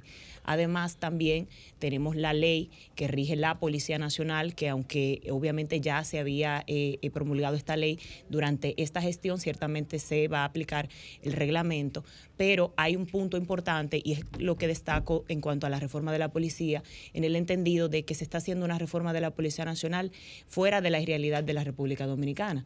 Por ejemplo, el gobierno se aboca a hacer esta reforma sin una ley para el Ministerio de Interior y Policía. El Ministerio de Interior y Policía como tal fue creado cuando se hace una, una ley para crear las secretarías, un decreto a partir del año 1956, pero como tal, esta ley que ha sido propuesta en el Congreso Nacional a partir del año 2014 no ha sido promulgada. Entonces, aunque la ley está en proyecto, debe de hacerse, debe de tener esta ley para poder iniciar este proceso de transformación, porque aunque el gobierno ha querido eh, pues de delegar el tema de la seguridad ciudadana específicamente a eh, civiles y entes privados y lo digo a partir de la creación de este comité ejecutivo para la reforma de la Policía Nacional. Ustedes han visto el comisionado que es José Vila del Castillo, quien es quien está eh, pues dando las directrices para esta reforma de la policía fuera de lo que tiene que ver con el Ministerio de Interior y Policía y por ende el Consejo Superior de la Policía Nacional. Este comité le quita precedencia al Consejo Superior de la Policía Nacional y aunque sus funciones o para su creación, ¿verdad? por lo que ha sido creado, es muy similar al, al Consejo Superior de la Policía Nacional.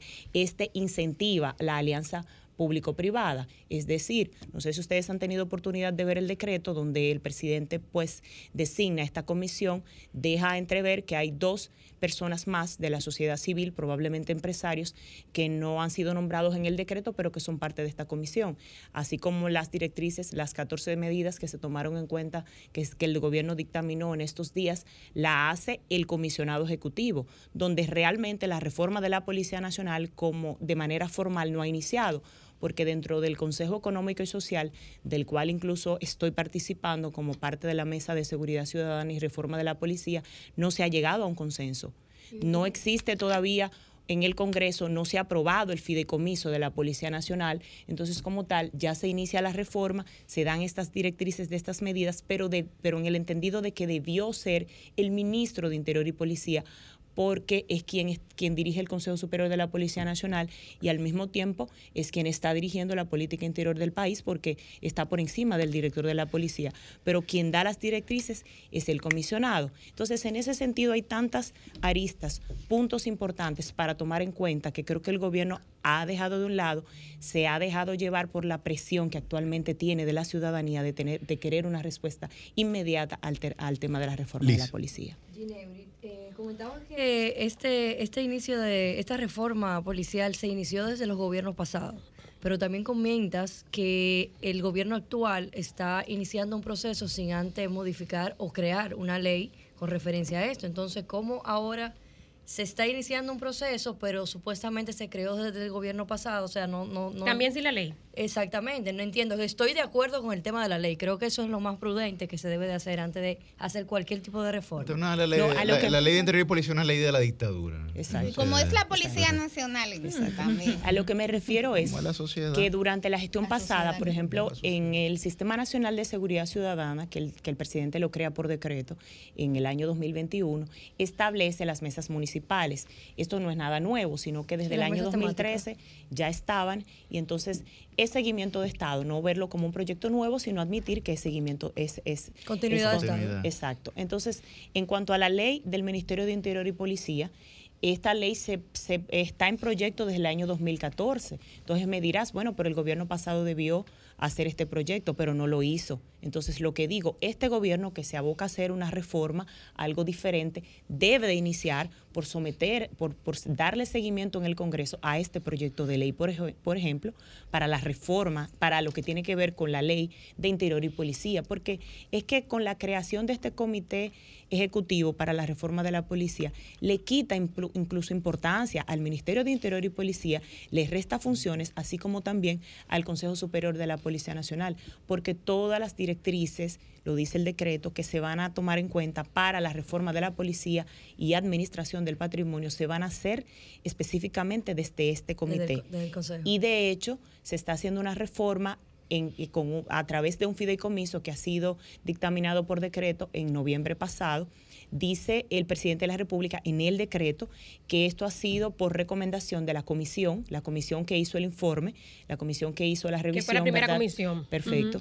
Eh, de especialistas que hizo este informe y dice que por recomendaciones de la comisión y por este informe se crea el fideicomiso. Sin embargo, este fideicomiso, este, este informe se entregó el 14 de diciembre Ujú. del 2021, pero el fideicomiso se creó por decreto en noviembre de este mismo año, o sea que no fue por recomendación de la comisión, fue porque el presidente quiso crear un fideicomiso para administrar los fondos de la Policía Nacional. Y vemos, por ejemplo, que las cámaras, las cámaras de las que habla el presidente y los body cams para los agentes policiales, que sería una buena medida, pero en el entendido de que, por ejemplo, yo tuve la semana pasada la experiencia de en la autopista Duarte ver un policía que, me, que nos paró y tenía un body cam, pero estas cámaras no han sido licitadas. Y ciertamente, dentro del modelo del fideicomiso que, están haciendo, este proceso se puede hacer sin licitación, pero se supone que el fideicomiso no ha sido visto en el Congreso Nacional. Por tanto, no debe de estarse ejecutando.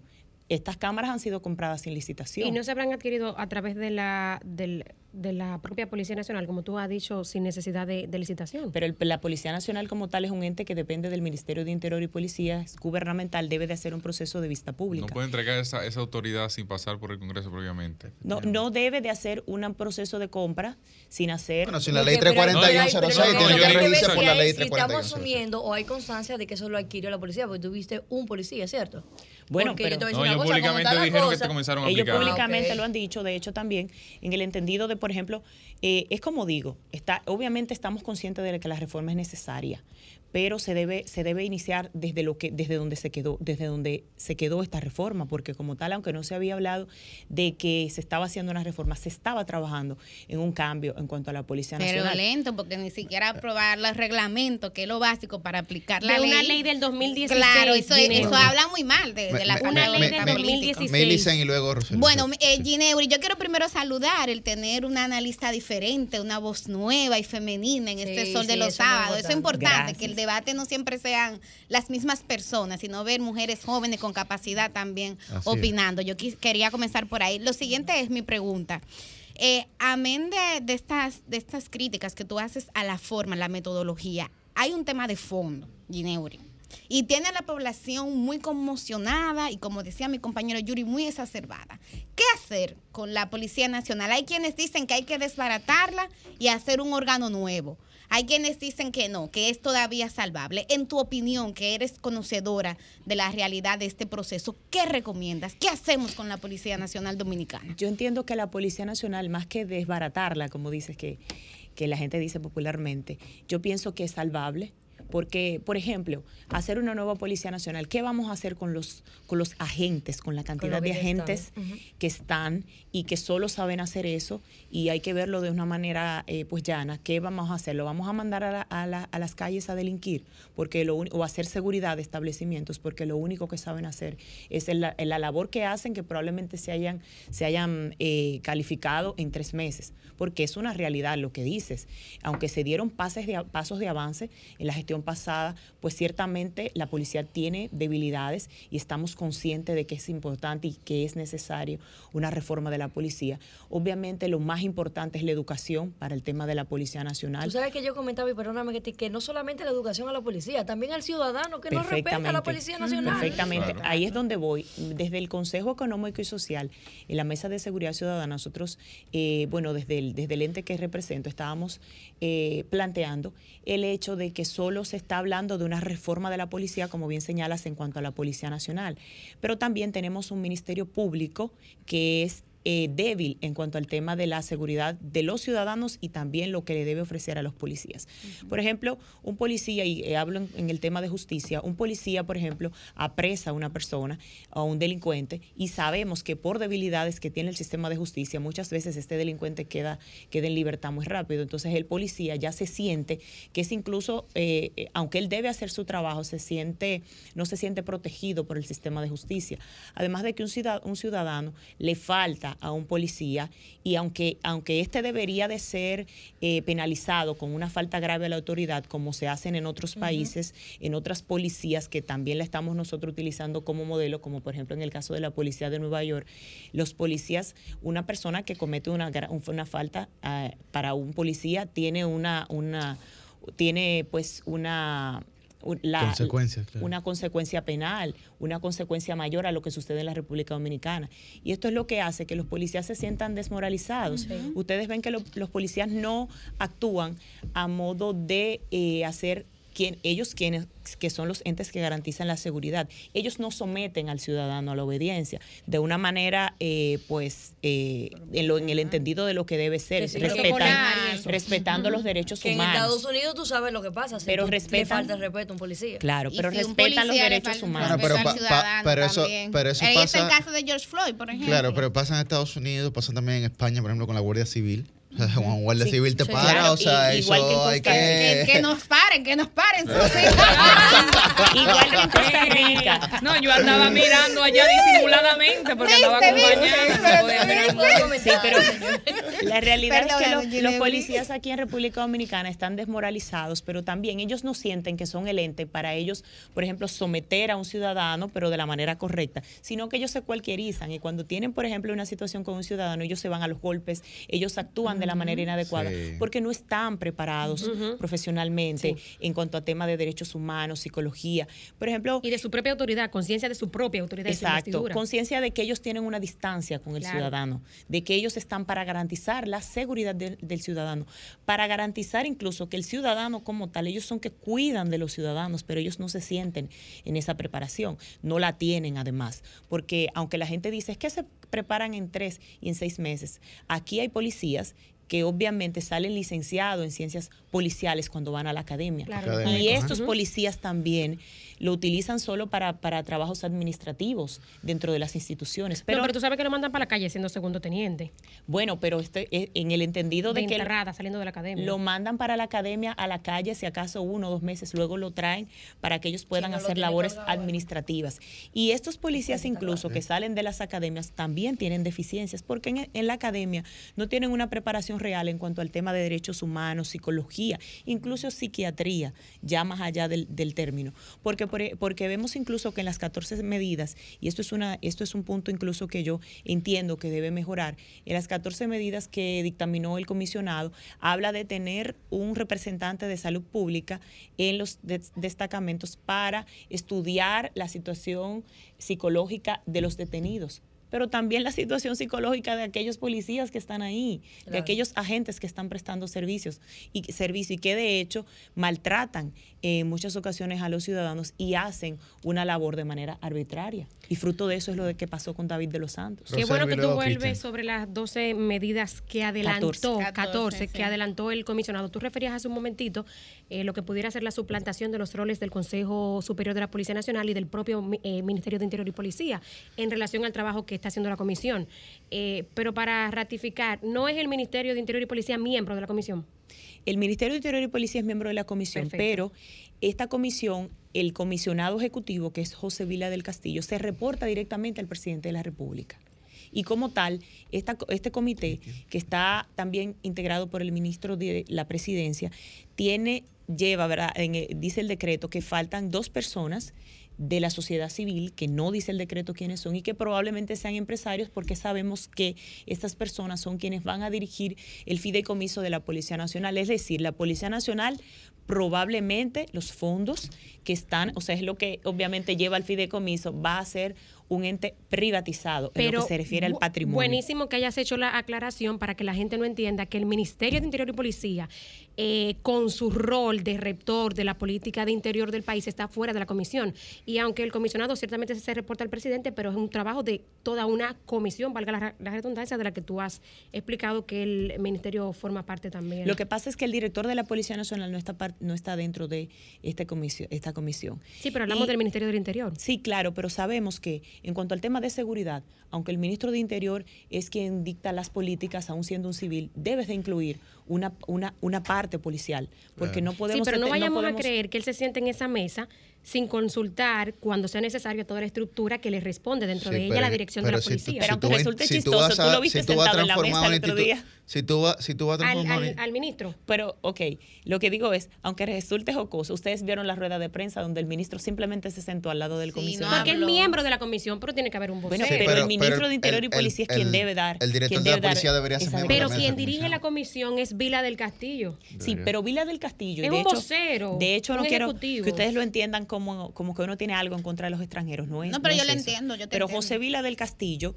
en los países donde ha participado eh, asesorando en temas policiales, que de hecho esa no es su esa no es su rama, porque él, aunque se ha especializado No es en temas de derechos humanos en la ONU y tiene bastante preparación, él sí ha asesorado a otros países como Honduras, por ejemplo. Él no ha sido el ente que está dictando las políticas de seguridad interior del Estado, él ha sido asesor. No tiene un protagónico. Pero a mí me parece un como exceso de tu parte Sí. decir que él está dictando la política. Él está dirigiendo una comisión que es está que él dirige la comisión que obviamente es quien está dirigiendo la Policía Nacional porque la reforma, todo lo que establece según el decreto, todo lo que se va a realizar en la reforma de la policía va a ser determinado por el comisionado ejecutivo que es él y, por ende por el comité ejecutivo que es él Pero quien lo dirige. Veamos, esto es un trabajo Y a se futuro. reporta directamente. Sí, Ah, no, vamos, no, vamos, vamos. discúlpame, no, pero para no Sí. confundir a la gente, es un trabajo a futuro. Ellos están estudiando No, las eso no es a primeras futuro. recomendaciones. Ellos están dirigiendo la policía en este momento. Pero ¿y las 14 medidas que se van a implementar? las Un adelanto, como lo dijo el comisionado. Por tanto, pero lo dictaminó el, comi- el comisionado, no fue el Consejo Superior de la Policía. Y a la eso me comisión refiero. en la que él trabaja, de la que es miembro el ministro de Sí, Interior. pero el Consejo de la Superior de la Policía Nacional también incluye al Procurador de la República. Ah, eso es así. Entonces, entonces, el Comité Superior, el Consejo Superior de la Policía Nacional, en el entendido de, de dictar las políticas interior del país, porque actualmente no se ha iniciado formalmente la reforma de la policía, es de donde debieron salir las medidas y, Y quien la hizo fue el comisionado. adelante, adelante, Cris. Quien la hizo fue el comisionado. el- la- el- hay un asunto, hay, hay un tema dentro de la institución de la Policía Nacional y es asuntos internos, que termina siendo en muchos casos la piedra en el zapato para proceder con la destitución, con la cancelación, con las recomendaciones que se hace el Consejo del Poder eh, al Consejo del, Superior Policial para que a fin de cuentas tome la decisión qué hacer con un agente cuando está, después de haber cometido algún delito o algún tipo de, de exceso en el ejercicio de sus funciones. Y ahí te pregunto, ¿debe estar ese organismo sobre la base de la propia institución policial o debe ser un organismo externo que se encargue desde fuera de evaluar eh, si está correcta o no el accionar de un policía y sobre eso tomar una decisión? Bueno, de hecho, tú has dado, tú has dado una idea. Preguntaste, pero has dado una idea que debería de ser tomada en cuenta y de hecho concuerdo contigo, debería de ser tomado en cuenta en esta reforma de la policía, de que asuntos internos, en lo que tiene que ver con la supervisión, ¿verdad? y fiscalización de, de los policías y de, su accionar, debería de ser supervisado por un ente que no esté directamente relacionado o que no, no dependa directamente de la Policía Nacional. Porque, por ejemplo, en el tema de las cámaras, imagínate que las cámaras van a ser supervisadas eh, eh, por la misma Policía Nacional. Cuando se cometa un acto indebido por los mismos policías, ellos Lo no van van a a, tapar, denunciar el claro. acto. Se Debe- borran, que la cámara Claro, no funcionaba. En claro. NACO no estaban funcionando Claro. las cámaras donde fue asesinado David de los Deberían de la ser- misma policía que chequea sus cámaras. deberían de ser supervisadas por un ente que no sea directamente la Policía Nacional, por ejemplo, un representante de una comisión que sea eh, un representante del defensor del pueblo, un representante de los derechos humanos, otro representante de una institución de la sociedad civil. Y por eso te digo que has dado idea, una sí. muy buena idea Con tu pregunta, porque aunque no está contemplado, brillante, ha hecho una exposición brillante. Emma, tú deberías estar en la comisión. Deberían de llamarse. Atención al presidente, deberían de llamar. O deberían de llamarlo, deberían de llamarte del Consejo Económico y Social. Y debo decir que el Consejo Económico y Social en la Mesa de Seguridad Ciudadana y Reforma de la Policía eh, prevé que, por ejemplo, en el caso de cualquier ciudadano que quiera eh, pues Hacer una aporte. propuesta, lo puede hacer. No, y Entonces, un- y un- también a- a- atención que cualquier decreto que vaya a salir eh, no puede ser honorífico. No aceptamos eso. Ya, ya, pagamos, ya pagamos la novatada. Esa se pagó. Eh, finalmente, Susi. Ginebris, en materia de seguridad hay un tema que nos afecta muchísimo y que tiene que ver con la vecina nación de Haití, lo comentábamos al inicio del programa. ¿Qué puede hacer República Dominicana en este ámbito, viendo la gran cantidad de secuestros que tiene esa nación y que un porcentaje está afectando a ciudadanos dominicanos? Recientemente un diplomático, también pues el autobús que todavía hay un chofer dominicano eh, que se encuentra el Mirex viendo qué va a hacer, diciendo que no va a negociar con terroristas y demás. ¿Qué podemos hacer desde aquí con ese tema? que son gringos? Bueno, lo principal es salvaguardar nuestras fronteras. Y aunque el Ministerio de Defensa dice que está trabajando en esto, sabemos que los, los inmigrantes haitianos siguen entrando, como dicen popularmente, como dueños de casa.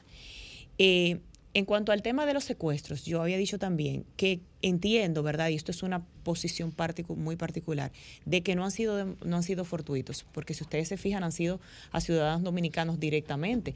Y el, el diplomático para poder ser liberado es porque era también ciudadano de los Estados Unidos y ellos negocian con la República, es quien negocian con la República de Haití.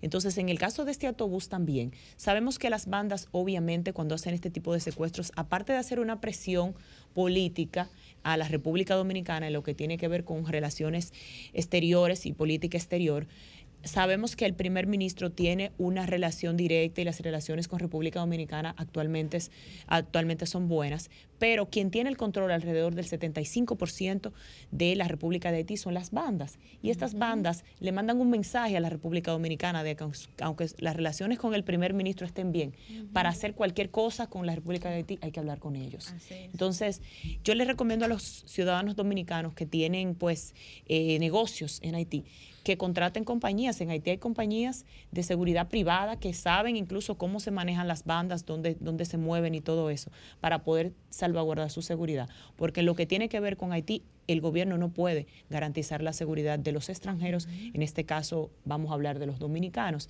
También la, sabemos, incluso no sé si ustedes han tenido oportunidad de ver en los medios de comunicación, de que los haitianos, incluso de cierto nivel, y también los inmigrantes, vienen ahora a la República Dominicana de una manera masiva, aunque lo han estado haciendo de manera pasiva, porque se sienten ellos mismos inseguros en Haití.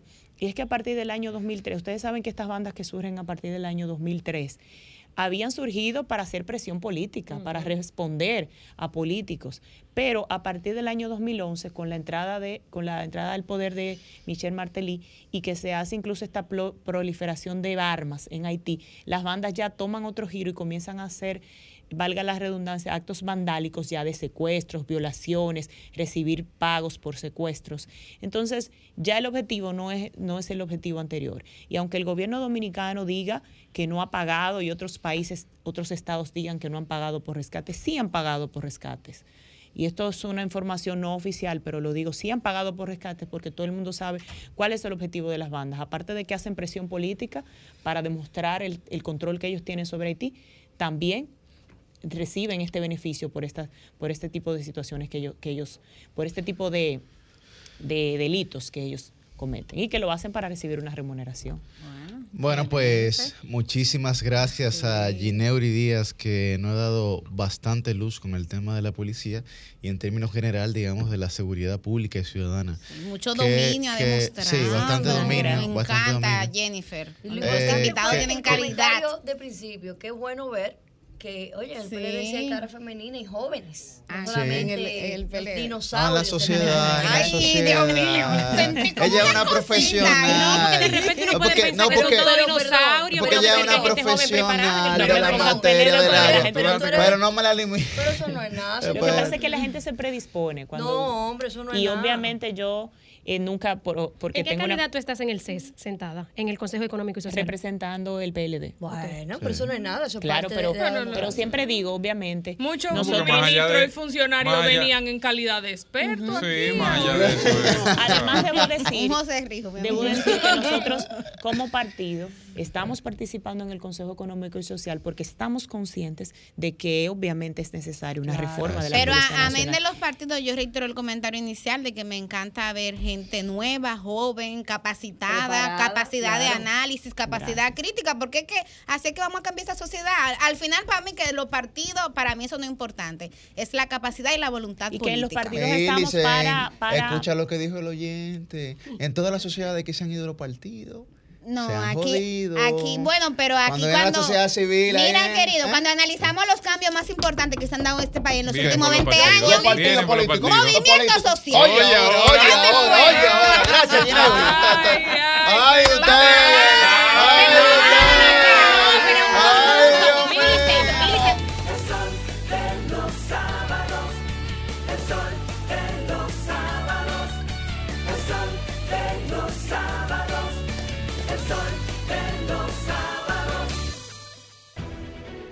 Sol 106.5, la más interactiva.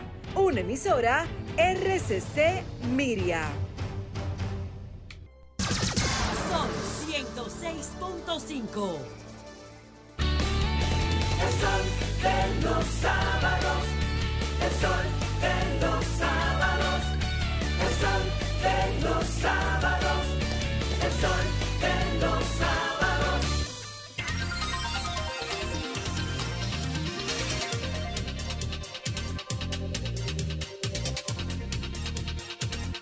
Bueno, a las 8 y 49 de la mañana iniciamos la ronda de comentarios de este Sol de los Sábados y es el turno de Cristian Cabrera, el periodista joven. Buen día. Buenos días, República Dominicana. Aquí estamos. El año sigue corriendo. Al que no le fue bien el viernes, eh, me imagino, le irá bien el lunes. Sí, porque el viernes era 13, el lunes es, 15 es 16. Entonces, ahí está aquellos que le parten el mes en dos. Bueno, aquí estamos, señores. Y miren, esta semana eh, por poco compro un bizcocho porque tenía que celebrar. Tenía que celebrar la tranquilidad y el sosiego que finalmente pudo el gobierno generar a través de la declaración que dio el consultor jurídico respecto a la modificación constitucional, donde daba garantías de que el gobierno no iba, no iba a imponer una reforma constitucional. Y digo esto porque semanas atrás el consultor jurídico dio unas declaraciones que parecía tenían como ubicación Venezuela, Nicaragua o algún otro país donde el poder político era absoluto. Y absoluto hacia un lado cuando hablaba de que la reforma iba prácticamente, quiera o no quiera, los partidos políticos. Antes de ayer hacía una declaratoria en la que entendía y como vocero de la reforma constitucional que ha sido hasta este momento, daba como bueno y válido el tema o el aspecto de que no se impusiera una reforma constitucional y que el presidente no iba a entrar en eso, que primero tenía que acordar con los partidos políticos y en caso de que no se acuerde, bueno, pues no hay reforma, tan sencillo como eso. Y eso es parte de lo que eh, en alguna medida el gobierno aprendió de su propio error, porque la declaración antes señalada lucía como un error y era algo que ni siquiera parecía ser el estilo de Luis Abinader, eh, que siempre está consultando, que siempre, que es algo que hay que valorar en alguna medida. El presidente de la República con esto toma al parecer en consideración una serie de propuestas que hay en el escenario político, que han salido tanto de los partidos políticos como de agrupaciones de sociedad civil, entre otras, grupos organizados, gremios y demás, donde hay mil alternativas para no modificar la constitución en elementos tan fundamentales, tan intrínsecos de la, de la dominicanidad que no pueden sencillamente o no deben ser modificados en este momento. De manera que El presidente o el gobierno debe tener clara cuáles son las prioridades del país hoy. Y ese es uno de los grandes temas, que no ha habido una clara posición de las prioridades. Y cuando usted va y consulta a la gente, se da cuenta de que las prioridades de hoy son las mismas de hace siete años atrás y de hace diez años atrás. Y que al no cambiar eso, me parece que hay en algún momento un desenfoque de lo que realmente está para hacer el gobierno. ¿Cuáles son las prioridades? Tema alimentación, seguridad ciudadana y desempleo. Esas son las prioridades. La corrupción en su momento más álgido con todos los movimientos sociales no pasó nunca de un tercer lugar como prioridad. Hoy está cerca de un séptimo lugar en la mayoría de las encuestas, entre noveno, eh, sexto en la que mejor posición le da. Entonces, la falta de claridad, la falta de visión sobre qué debe, qué necesita la República Dominicana puede llevar a esa desconexión con la ciudadanía y una insistencia en modificar la constitución para evidentemente nada más que dejar un sello, porque en términos reales no hay ni la viabilidad ni la necesidad de modificar la constitución, lleva a que el sector empresarial, por ejemplo, Circe Almanzar, ustedes vieron lo que expresó esta semana en un tuit, cuando dice no solo a través de modificaciones legales y constitucionales se logran reformas, sino también a través de las políticas y planes a largo plazo, fin de la cita. Eso expresó ella en un tuit que incluso generó un avispero a lo interno del Consejo de, al interno de, del sector empresarial, porque ahí Celso, Celso Marrancini, que hoy es funcionario del gobierno o, que maneja el fideicomiso de Punta Catalina, respondió. Entonces, ahí se manejaron algunas situaciones. Pero el PLD, que en principio se había sospechado, tenía una opinión titubeante sobre el tema, también dejó clara cuál era su opinión. Y dijo que no apoyará reforma constitucional. Y eso también lleva en alguna medida calma porque la población, el PLD tiene una cuota importante en el Congreso, que es a su vez quien se convierte posteriormente en Asamblea Nacional para eh, modificar cualquier, eh, cualquier reforma constitucional a través de la Asamblea Nacional Revisora. Ya doña Miriam Germán había hablado del tema y dice, ella había dicho que no era necesaria una reforma constitucional. Lo expuso en su rendición de cuentas del Ministerio Público. Solamente hay que googlear, googlearlo y darse cuenta de que eso ella lo había advertido. Incluso el, el Colegio de Abogados de la República Dominicana la pasada semana depositó un proyecto de ley para modificar los artículos 28 y 29 de la ley 137.11 que crea el Ministerio Público y que en esa ley se habla claro y pelado, o sea, en la propuesta de ley se habla claro y pelado, que basta con plantear ahí la inamovilidad, inamovilidad y poner como requisito algunos temas que van sobre la, la, vinculación política de esas personas antes.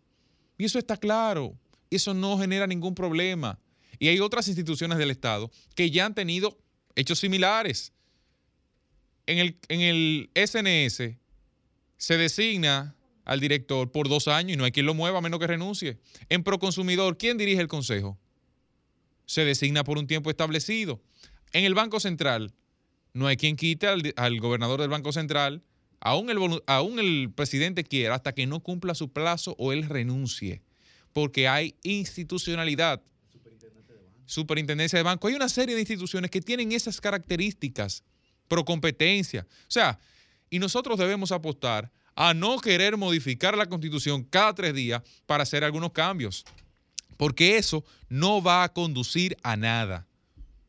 La constitución que está hoy debe primero presentar los resultados que la sociedad en ese momento que fue consultada, que fue analizada, utilizó para concluir y para tomar ese camino que entendiera el camino que debía transitar la República Dominicana en los próximos 20 o 30 años. Y ahí están los resultados. Hay algunos que no han salido porque ni siquiera las leyes complementarias se han aprobado. Hay la necesidad de que se piense mejor en fortalecer la, la vigente, la constitución actual, a fortalecer cualquier otra. Y sobre lo que ahorita no pude expresar, bueno, ahora lo concluyo sobre el tema que hablábamos en el momento de los debates de Stacy, de, de la demente y la sociedad. Miren, el núcleo de la sociedad es la familia. Y todo aquel que piense romper con el núcleo de la sociedad, ese núcleo familiar, y sobreponer al Estado, a Perencejo, a Sustanejo, no. Eso lo que genera es mayor distorsión y mayores falencias en la sociedad. Y se ha demostrado en el tiempo. El ser humano se compone fundamentalmente de dos aspectos para su conducta, genética y ambiente en que se desarrolla. Por tanto, lo que se hace necesario fortalecer no es más que la familia, la familia y por tercer lugar, la familia. Cambio y fuera. El sol de los sábados.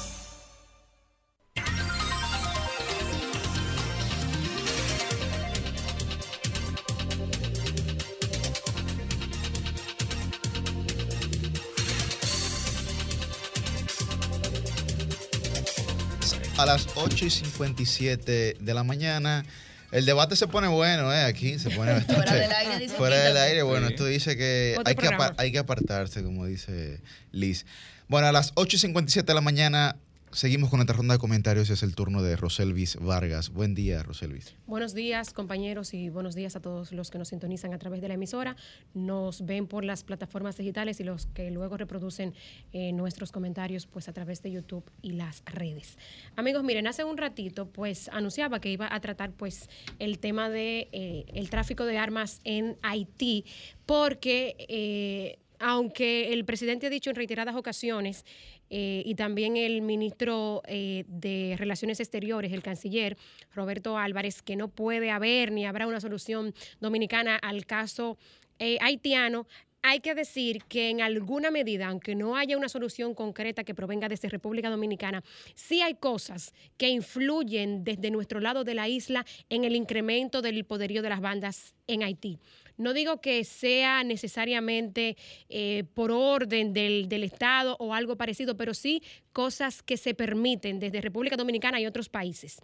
Desde la comunidad internacional, digamos, pero República Dominicana, aunque compartimos la isla con Haití, somos parte de esa llamada comunidad internacional. Y bueno, con esto quiero recordar el caso de Junior Joseph, un dueño de una tienda de armas de la Florida, que en febrero del 2019 pues fue condenado por tráfico de armas desde la Florida hacia Haití. Recordemos que eh, el hecho ocurrió, según reporta el Miami Herald, en 2016, cuando este señor, Junior Joseph, pues exportó desde la Florida hacia Haití un camión con 159 eh, escopetas, cinco fusiles RH-15 eh, y otras armas semiautomáticas, junto con 30 mil rondas de municiones. Y hago este relato porque, eh, como ha dicho en reiteradas ocasiones y ha puesto más fuerza en sus planteamientos recientemente, el ex cónsul haitiano en República Dominicana, eh, Edwin Paraison, Haití no produce armas, Haití no produce municiones. Entonces, ¿de dónde salen las armas con las que ha tomado tanto poderío, que han tomado tanto poderío las bandas? Este caso de 2016, de estas armas que salieron desde Miami, nos recuerda, nos recuerda que las armas que se usan en Haití y con las que están armadas las bandas vienen del exterior. Vienen del exterior de casos de tráfico de armas, que es entonces con lo que quiero enlazar, que no solamente pues dirigen comerciantes que están interesados en vender o traficar ilegalmente pues armas con eh, este país caribeño, sino que cuenta con el contubernio de las autoridades haitianas. En ese mismo caso del 2016, ampliamente fue mencionado en el expediente, a pesar de que no se le acusó directamente, un senador haitiano conocido como Harbert Focar, espero estar pronunciando bien el apellido, y su hermano Jimmy Focar. Además, también fue señalado de contubernio o complicidad con Jimmy Joseph, el estadounidense de la Florida, el entonces director de la policía, Goodson Orwellis que este, pues bueno, sí estipulaba el expediente algunas responsabilidades específicas que tenían. Y vayan a ustedes a ver si la aparente complicidad de las autoridades haitianas es tanto que este señor, el estadounidense, llegó a mostrar en la Florida algunos permisos que tenía de las autoridades haitianas de importación de armas, chalecos antibalas, con lo que él intentaba ante el Departamento de Estado de los Estados Unidos, pues pedir permiso para ir a impartir en Haití eh, cursos y entrenamientos a compañías privadas de seguridad sobre el uso de estas armas y que luego se demostró, según plantea el mismo expediente, que eran permisos falsos, que el Estado haitiano nunca había emitido eh, pues, pues estos permisos y tampoco había permitido operar a la compañía privada que este señor pues tenía en, en Haití. Entonces, ¿cómo salió toda esa documentación falsa de Haití? Sin duda pues que con contubernio de la policía de ese país y de otras autoridades. Y miren, el portal Inside Crimes hace un análisis interesante para que veamos cuánto más allá va esta situación. Eh, las armas incautadas en ese cargamento en el 2016 en Haití, dice Inside Crimes, que pueden ofrecer una pista más o menos de la vinculación de las autoridades. El puerto por el que llegaron fue el San Marc, que está en el departamento de Artibonito, donde el entonces senador Yuri Latorte tuvo poder durante muchos años y que anteriormente algunos medios pues lo señalaron como eh, una persona que desvergonzadamente era corrupto y que comerciaba con drogas. Además, se le señalaba como responsable de distribuir armas con fin de desestabilizar el gobierno. Esto según un cable de Wikileaks en noviembre del 2006. Entonces, se importan armas en una zona que tiene un puerto por donde llegó especialmente este cargamento, pues donde uno de sus senadores es ampliamente conocido por proveer armas a las bandas. Vayan ustedes a ver, precisamente buscando el apoyo posterior de, de estos grupos eh, vandálicos. Entonces, no es solamente por puertos que llegan estas armas a Haití, sino que la frontera con República Dominicana, a pesar de todo el esfuerzo que actualmente pues está haciendo el gobierno del presidente Luis Abinader con la terminación de la construcción del muro y toda la tecnología que recientemente se ha incorporado al trabajo eh, del Ministerio de Defensa, pero vean cómo el tráfico y la delincuencia que puede haber en la frontera también ap- aporta a que estas bandas pues incrementen su poderío. Y mi preocupación sobre todo viene porque he tenido información recientemente de que algunos de los miembros de esta banda se le ha visto en comunidades fronterizas del lado dominicano. No solamente vacacionando, como dijo Cristian ahorita, que ellos pudieran venir a vacacionar a República Dominicana, sino que andan en busca de otras cosas en comunidades fronterizas de República Dominicana. Y yo quiero dejar las siguientes preguntas para el Ministerio de Defensa. No sé si el Ministerio de Defensa y sus cuerpos castrenses, a decir el Ejército, la Armada y la Fuerza Aérea, está haciendo esfuerzos extra, además de lo que le confiere la ley para proteger el territorio dominicano, con esta situación de Haití. Si los está haciendo, es hora de que los comunique hasta donde se lo permita, eh, sin que los delincuentes pues sepan más detalles de lo que se está haciendo. Y si no lo están haciendo, pues es hora de que piensen, señor ministro Díaz Morfa y sus cuerpos castrenses. Miren, y por último, para finalizar, ayer en el programa que conduzco República de la Verdad, hacía una denuncia y también lo hice en Twitter, o no una denuncia, hacía un señalamiento de un caso que me encontré de una agente de la DGCET, apellido Marte, pues que se encontraba prestando servicio en una importante avenida de la capital y que me percaté de que ella había llevado sus hijos, uno de dos años y otra de trece, y lo había dejado en un estacionamiento eh, cerca mientras ella pues terminaba su servicio.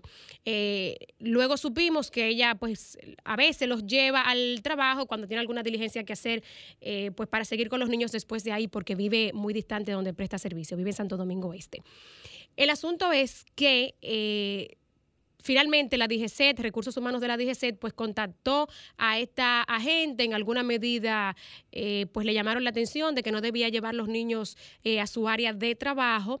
Eh, y bueno, gracias a la persona que me contactó de DGCET, de que hizo el compromiso de que no habría ninguna represalia contra esta gente, yo en principio me rehusaba a ofrecer su identidad y la intercepción donde ella operaba precisamente por eso, pero ante el compromiso que hicieron de que no habría represalia contra esta DGCET muy laboriosa, le ofrecieron finalmente, pues, porque ella lleva a sus hijos al trabajo. ¿Cómo puede haber represalia? bueno, realmente no debería llevarlos al trabajo, pero el llamado que yo hacía ayer es que como otras tantas instituciones, no solamente exigirle que cumplan un horario, que trabajen bajo eh, sol, y si no tiene con quién dejar a sus hijos, y tiene que llevar a sus hijos. ofrecerle facilidades para el cuidado de sus hijos. Claro. En el caso de agentes, madres de familia, que quizá lo que cobran en la policía y el especialismo de la DGC no le da para No cubrir da, eh, esas cosas. Y Supe la- también que ella estudió psicología y dentro de las cosas que expuso en recursos humanos fue que, bueno, pues que la ayudaran quizá a conseguir un trabajo en, en- en esta área, quizá en la propia institución, porque tiene este conocimiento extra.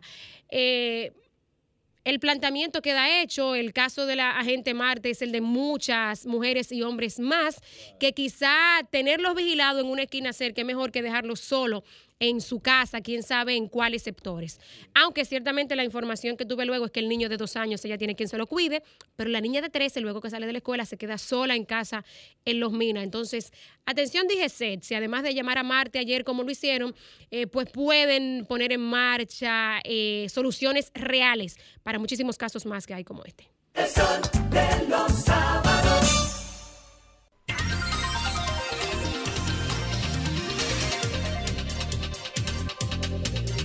A las 9 y 7 de la mañana continuamos nuestra ronda de comentarios y es el turno de la regidora del pueblo. Muy buen día, Liz Mieses. Muchísimas gracias, buenos días a todo el equipo de Sol de los sábados y también buenos días a todas las personas que nos sintonizan, que madrugan con nosotros por aquí todos los sábados. Señores, antes de iniciar mi comentario, quiero felicitar, saludar la posición de la directora de Supérate, quien en esta semana hizo acto de presencia en el Senado de la República Dominicana. Y ese tipo de actos de ejecutarlos, no solamente decirlo, sino hacerlo, son los que dan una democracia más fuerte y una mayor institucionalidad. Te felicito, eh, Gloria Reyes, y también te utilizo a ti para que sirvas de ejemplo de otros funcionarios que en su momento, si lo llaman o por si lo han llamado, de que también asistan, que eso da institucionalidad a la República Dominicana. Quiero iniciar mi comentario eh, hablando precisamente de Jaina, de donde es mi colega y amiga Roselvi Vargas. Yo no sé si ustedes han ido a Jaina o han pasado un mal que ha venido por años, el tema de la humadera de los vertederos, quien en esta semana se inauguró la primera etapa de lo que es el vertedero de Jaina con una inversión de más de 52 millones de pesos inaugurada con el presidente de la República bajo un proyecto a través de la Dirección de Proyectos Especiales y Estratégicos de la Presidencia a la cabeza con Nene Cabrera. Este proyecto quiero no solamente es eh, felicitar ni, ni elevar la vocación del presidente y del ministro Nene Cabrera con referencia a, a esta inauguración, sino que es un proyecto que verdaderamente es una era una necesidad para Jaina, era una necesidad para el pueblo dominicano porque al final del día afecta directamente lo que es el medio ambiente. Efectivamente. Y decirle a la gente que poder intervenir eh, ese vertedero está beneficiando, va a beneficiar a 80 mil ciudadanos de manera directa y de manera indirecta a 560 mil ciudadanos dominicanos. Y qué bueno ver que verdaderamente hay una intención de poder llevar más calidad de vida a los municipios, a los ciudadanos dominicanos, con estas intervenciones de los vertederos, porque los vertederos son un problema fundamental que tenemos en nuestro país. Eh, en una, en esta también inauguración se dejó iniciada la segunda fase de estación de transferencia para Jaina, lo que nos lleva a una transformación total. Felicidades nuevamente al presidente de la República por la disposición de llevar calidad de vida y felicitar también al ministro Nene Cabrera bajo los proyectos especiales de la presidencia, quien ha dado pasos firmes con todas las labores que se le han puesto en este gobierno. Pasando a otro tema, quiero hablar del día de ayer, viernes 13, viernes 13 de mayo del año 2022, donde se dio cita el cierre de campaña en el Distrito Nacional de la secretaria general Carolina Mejía y el presidente actual por el José Ignacio Paliza por el Partido Revolucionario Moderno. Señores, la verdad es que esa actividad de ayer, ese acto de ayer, fue un acto que para todos los PRMistas ha sido un acto de orgullo. Ver la unidad de un partido, ver el entusiasmo de la gente y asegurar de que esos cuatro años más son seguros. José Ignacio Paliza y Carolina Mejía están definitivamente puestos para lo suyo, como se dice vulgarmente. Quiero felicitar la organización que se realizó en ese acto. También invitar a la gente que mañana vean la convención que tendrá el Partido Revolucionario Moderno, donde se ratificará la presidencia y la Secretaría General por cuatro años más. Cambio fuera.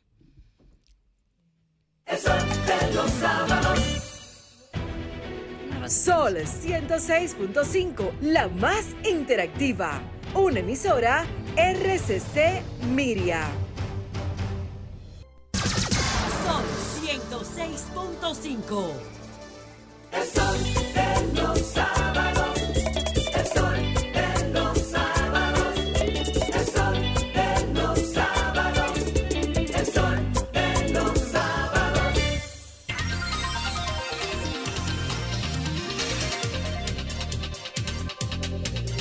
sábados. y 17 de la mañana retornamos con nuestra ronda de comentarios. Y es el turno de la versátil. Muy buen día a Susi Aquino Gotró y al joven Evan Andrés. La licenciada, la, la, la, la licenciada denunciando los males, males. Muchísimas gracias, feliz de estar con toda la gente que nos quiere y que nos prefiere y que está conectado con nosotros en este, el más influyente del fin de semana y cuidado, el sol de los sábados. Quiero agradecer, aprovechar este espacio a toda la gente que le ha dado eh, apoyo y respaldo a nuestro proyecto personal a través de nuestro canal de YouTube Susi TV RD, que pues hacemos contenido allí y en esta temporada especial por el mes de las madres le hemos denominado Madres Influyentes. En la primera entrega, la primera eh, semana, pues entrevistamos a Cristal Fiallo, subdirectora de compras de República Dominicana, quien también tiene el hermosísimo proyecto llamado Working Mom. Y eh, pues en el día de ayer salió la segunda entrega con nuestra querida amiga y comunicadora, la condesa Arisleida Villalona, con quien hablamos sobre todo de, aparte de los temas profesionales y eh, pues de su trayectoria en los medios, de su rol de madre, de cómo ella pues ha logrado eh, llevar a la adultez a tres mujeres de bien, sus tres hijas. Pues gracias a todos por ese apoyo. Agradecer también a eh, el distinguido Oquendo Medina por hacernos llegar este libro, este libro denominado Tristísima Despedida, un libro de poemas dedicado a nuestra eh, siempre recordada Mayra Minaya. Mayra Minaya, eh, pues eh, fue una gran trabajadora mm, del sector público a quien conocimos en varias instituciones y que perdió la vida a manos del manejo imprudente de personas que iban transitando en carretera de manera despiadada. Recuerdo cuando eso aconteció que estuvimos en estos mismos micrófonos lamentando y pidiendo por lo menos algún tipo de sanción para estos actos tan terribles. Una servidora pública eh, como pocos, como pocos en este país con alto sentido de la ética y pues eh, don Oquendo Medina, su eh, viudo, le dedicó este libro de poemas a ella en su ausencia.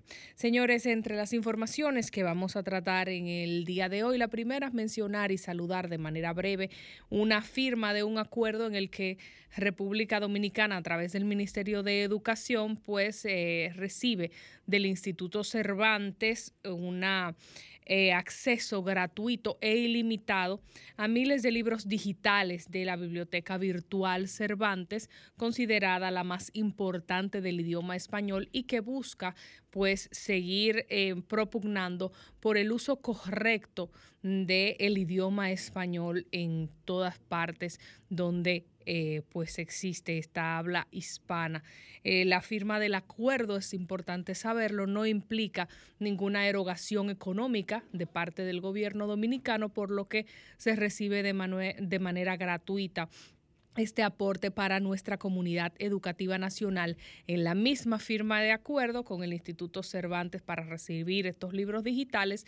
También el Ministerio ya de Cultura de España anunció la donación de 30 mil libros impresos al Ministerio de Educación que abarcan áreas que van desde la literatura hasta las ciencias. Así que felicitamos y saludamos que tanto estos libros digitales como los libros impresos de parte de estas instituciones españolas, el Instituto Cervantes y el Ministerio de Cultura, pues lleguen a nuestro país especialmente para el acceso de nuestros jóvenes de las escuelas públicas, del sistema educativo público, que son quienes más necesitan seguir desarrollándose y recibir apoyo. El tema central que voy a tratar en el día de hoy es el tema de, Haití, de Haití, República Dominicana y estos secuestros y cómo esto afecta la seguridad nacional y sobre todo las posiciones que debe tener en eh, materia de relaciones exteriores nuestro país. Recientemente la empresa eh, Caribe Tours pues dejó de operar, por lo menos de manera momentánea, los viajes diarios que hace desde Santo Domingo hacia Puerto Príncipe y hacia Cabo Haitiano. Aproximadamente cuatro viajes diarios realizaba hacia ese vecino país esta empresa de transporte dominicano y es una de las dos empresas que ofrecen estos servicios. La otra, pues como sabemos, es eh, Metro y Metro fue la empresa de autobuses que recibió eh, la terrible situación de que se le secuestrara un autobús de su compañía eh, pues a manos de estas bandas haitianas. Y en este vehículo de metro viajaban ocho ciudadanos turcos, ocho haitianos y un chofer dominicano estas personas todavía se encuentran en la vecina nación en cautiverio, no han podido ser liberados. Y eh, pues nosotros estamos pendientes de los acontecimientos que a raíz de este tema van a estar eh, aconteciendo y las acciones que va a tomar República Dominicana. Recordemos que el 28 de abril fue secuestrado un diplomático dominicano que permaneció días en cautiverio, cuatro días antes de ser eh, puesto en libertad. Y el gobierno a través del MIREX dijo que no negocia con terroristas, pero hay que ver qué de cierto va a ser eh, este enunciado cuando sigue pasando el tiempo y ciudadanos dominicanos siguen eh, recibiendo esta embestida por parte de la vecina nación Haití que es un país con el mayor número de secuestros per cápita, según un estudio el informe del Estado de los Derechos Humanos en Haití de 2021, elaborado por el Centro de Análisis de Investigación y Derechos Humanos, bajo el nombre Hegemonía de Pandillas y Aumento de la Delincuencia.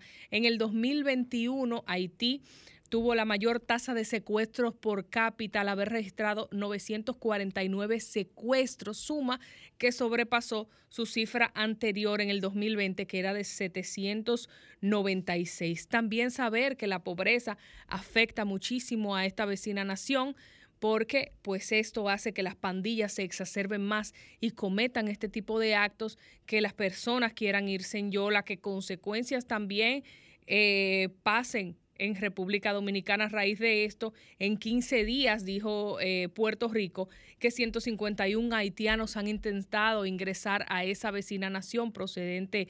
Eh, que 151 haitianos han intentado ingresar a Puerto Rico en Yola y pues recientemente murieron 11 mujeres de ese país que habían eh, intentado llegar de manera ilegal saliendo de República Dominicana. ¿Qué nos dice esto?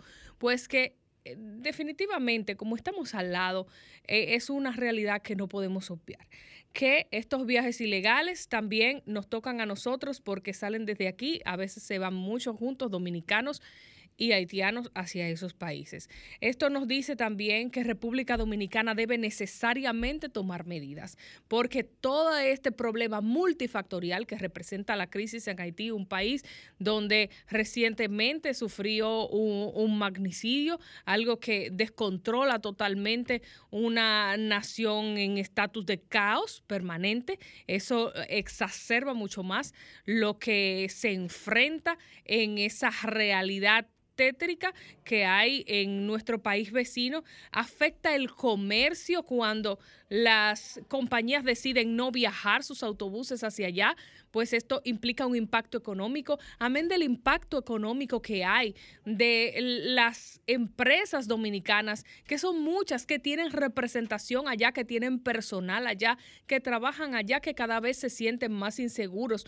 Nosotros no podemos seguir permitiendo como país ese caos y esa vulneración de la integridad física y psicológica de nuestros nacionales dominicanos, porque hay muchas secuelas a raíz de los secuestros, no solo para el que lo vive, sino para el que teme que esto le pueda pasar. Y definitivamente República Dominicana tiene que dejar de planificar tanto y tomar acciones contundentes con lo que implica este caos en la República de Haití. República Dominicana tiene que accionar más y hablar menos, ser más firme en sus decisiones y tomar sus determinaciones de la frontera para acá tenemos nosotros que ver qué vamos a hacer con estos temas que nos están afectando. Esta cantidad de secuestros, este país que como dijimos tiene eh, eh, la más alta tasa de secuestros per cápita, está haciendo mella en nuestra seguridad nacional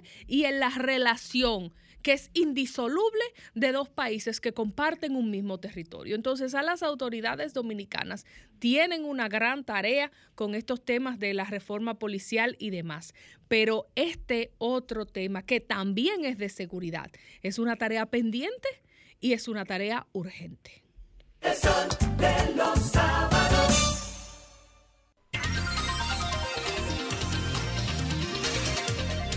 A las 9 y 27 de la mañana continuamos con nuestra ronda de comentarios y es el turno de la embajadora del pueblo. Muy buen día para Milicen Uribe. Buen día, Yuri Enrique Rodríguez, titán de la juventud y coordinador de este espacio. Buen día a toda la gente que nos hace el favor de sintonizarnos y que además cuando coincide con nosotros y nosotras en los espacios públicos, también nos hace saber esa sintonía, como el caso de Ariel Polanco, a quien saludé temprano. Pero por si acaso no había sintonizado, ahí les reitero, les reitero esta salutación.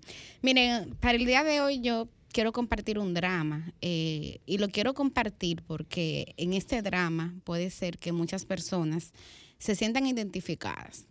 A veces las autoridades, sin importar los partidos políticos, sin importar los cargos, se ponen bravitos cuando la ciudadanía tiene un problema y acude a los medios de comunicación a demandar su solución.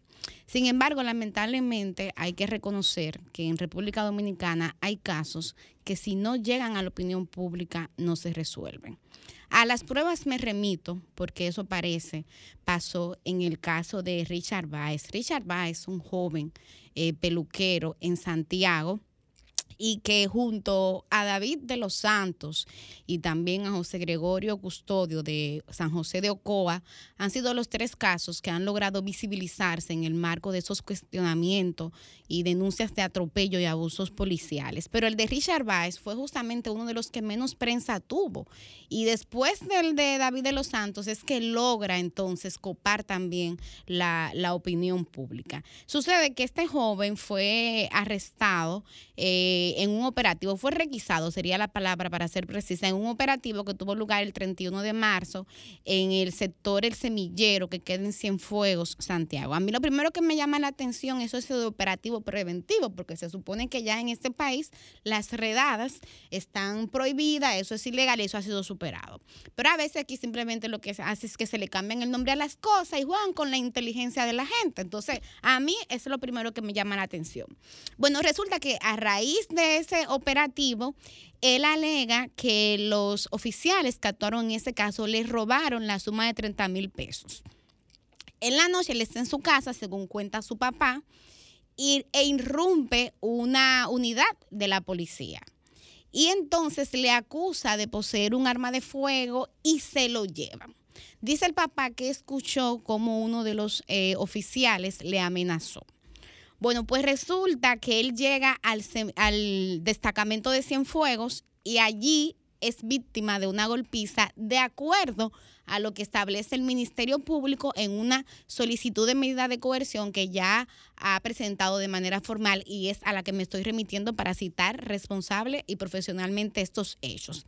Pues el producto de esa golpiza se pone mal, lo llevan a un hospital en Cienfuegos, lo recibe una doctora y le recomienda a la policía que le apliquen una inyección antitetánica y que además le hagan varias radiografías, incluyendo algunas de cráneo, porque él estaba muy golpeado.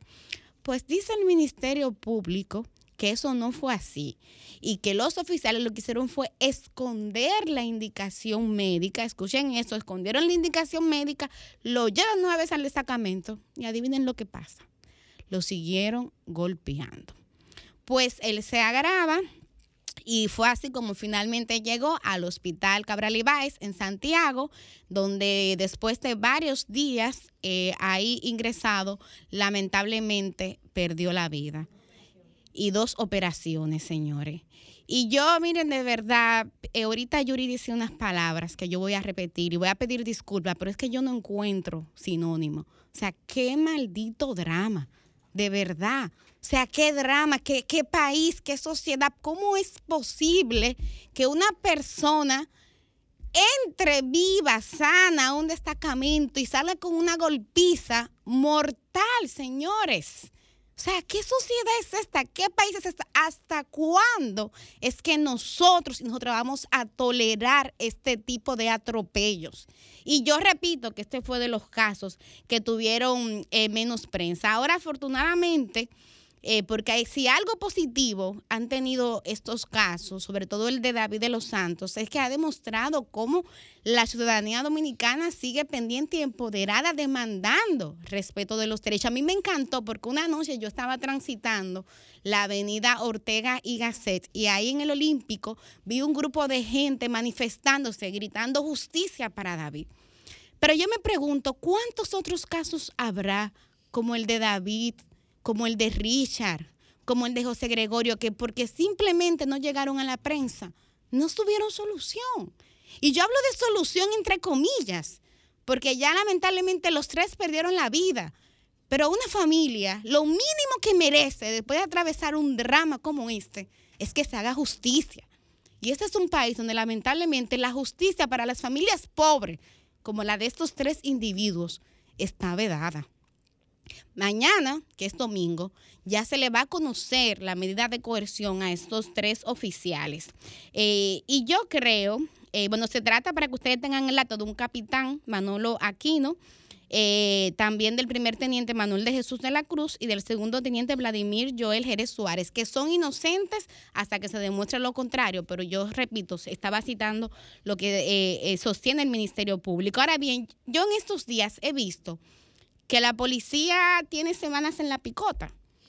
Es sinónimo de muchos análisis, es objeto de críticas, de recomendaciones, pero yo creo que a raíz del caso de Richard Weiss, si de verdad queremos una solución estructural a este tema, hay que ampliar las miradas, porque aquí hay responsabilidades compartidas, porque yo me pregunto, ¿cómo es posible que Salud Pública y Susi, que, que laboró en ese sector, me puede orientar y les puede orientar a ustedes, acaso si tiene, no ejerza un protocolo de que si un policía llega con un preso que está remachado a golpe, obviamente, confíen que ese mismo policía que lo golpeó es el policía que lo va a llevar a salvar su vida?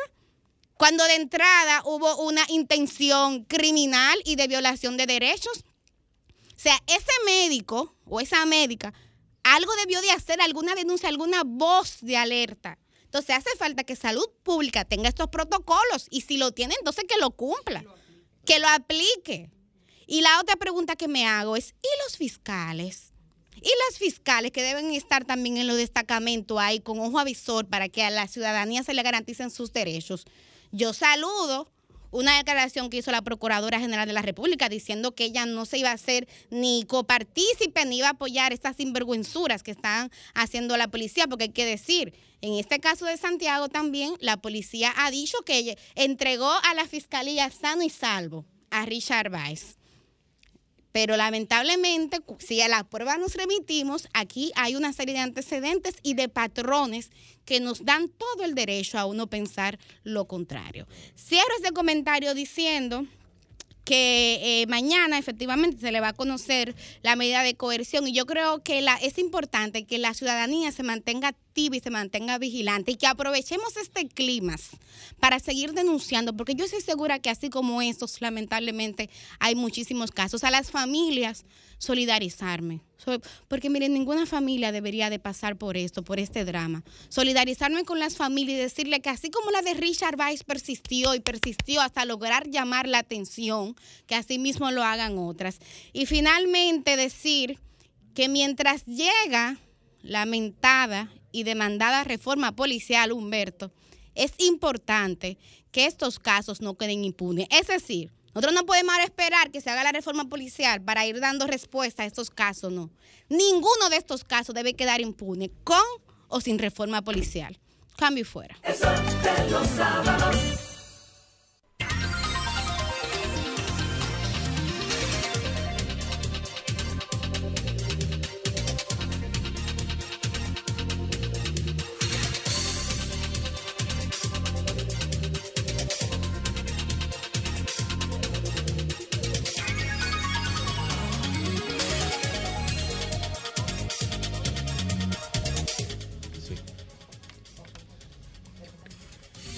Bueno, son las 9.36 de la mañana en este su espacio, El Sol de los Sábados, y vamos a tomar una llamada importante. Sí, sí, sí. Bien. Buen día, Carolina Mejía, alcaldesa del Distrito Nacional, secretaria general del Partido Revolucionario Moderno, partido de gobierno, y aspirante a reelegirse en la Secretaría General de ese partido. Buen día, ¿cómo está usted?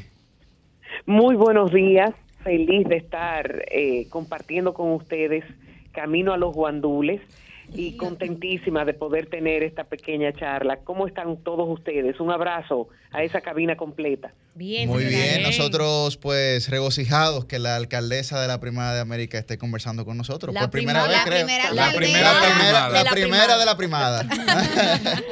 Y la primera gracias, secretaria general también del Partido eh, Revolucionario Moderno. Así es. Así es, muchísimas gracias, muchas gracias.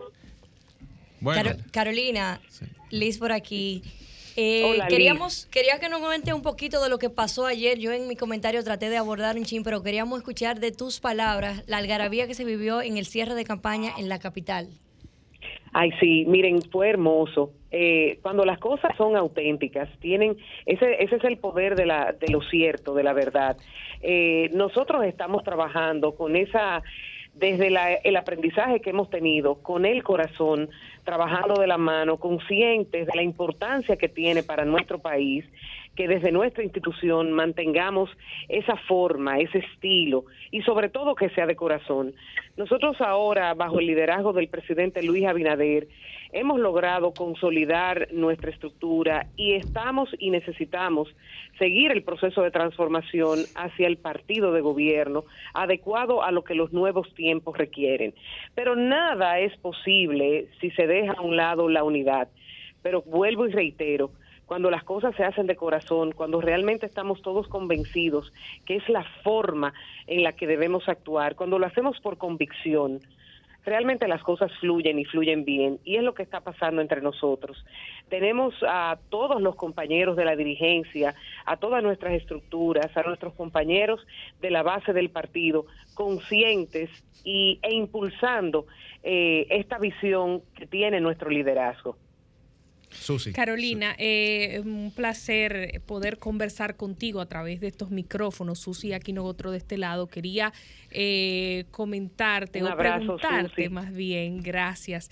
Eh, si puedes profundizar un poquito más en cuanto a qué están haciendo para fomentar esta unidad en estos momentos donde, por ejemplo, eh, hace unos días se entrevistaba a Guido Gómez Mazara, donde explicaba su, su descontento y su parecer de que él, pues, eh, entendía que debe ser él quien dirija los destinos de esa organización partidaria y pues eh, que tiene él sus seguidores que entiende que, votarían, eh, hubiesen votado por él en un proceso.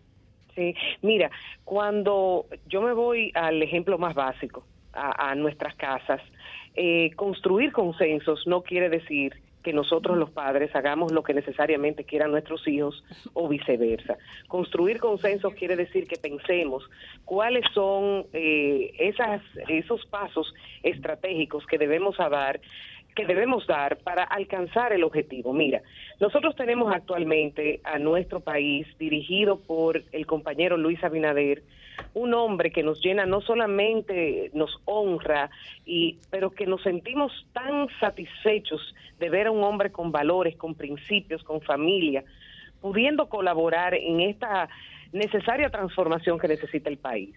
Entonces, ese gran activo que tenemos junto a lo que todos nosotros representamos, el liderazgo de nuestro partido y junto a nuestros compañeros en general, tenemos que tomar decisiones que vayan hacia el fortalecimiento de nuestra institución. Todos los compañeros somos valiosos, todos los compañeros tenemos que aportar, pero sin duda que el- lo mejor que podemos hacer para poder mantener en este camino y en este proceso que llevamos es trabajar sobre la base del respeto, del consenso, del diálogo y con, vuelvo y te digo, con criterios muy claros y definidos y el fundamental es la unidad.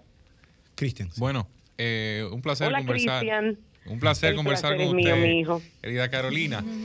Dos temas. Eh, Uno es, nosotros Señores, teníamos... estoy llegando a los guandules. Está bien, está bien. Nosotros teníamos dos, dos- nosotros teníamos una duda ahorita sobre la otra plancha, si había tal o si había otra plancha, cómo era el proceso que tenían, o sea, que había Sí. aspirantes, se conocía de nombres de aspirantes Sí. a otras pos- posiciones.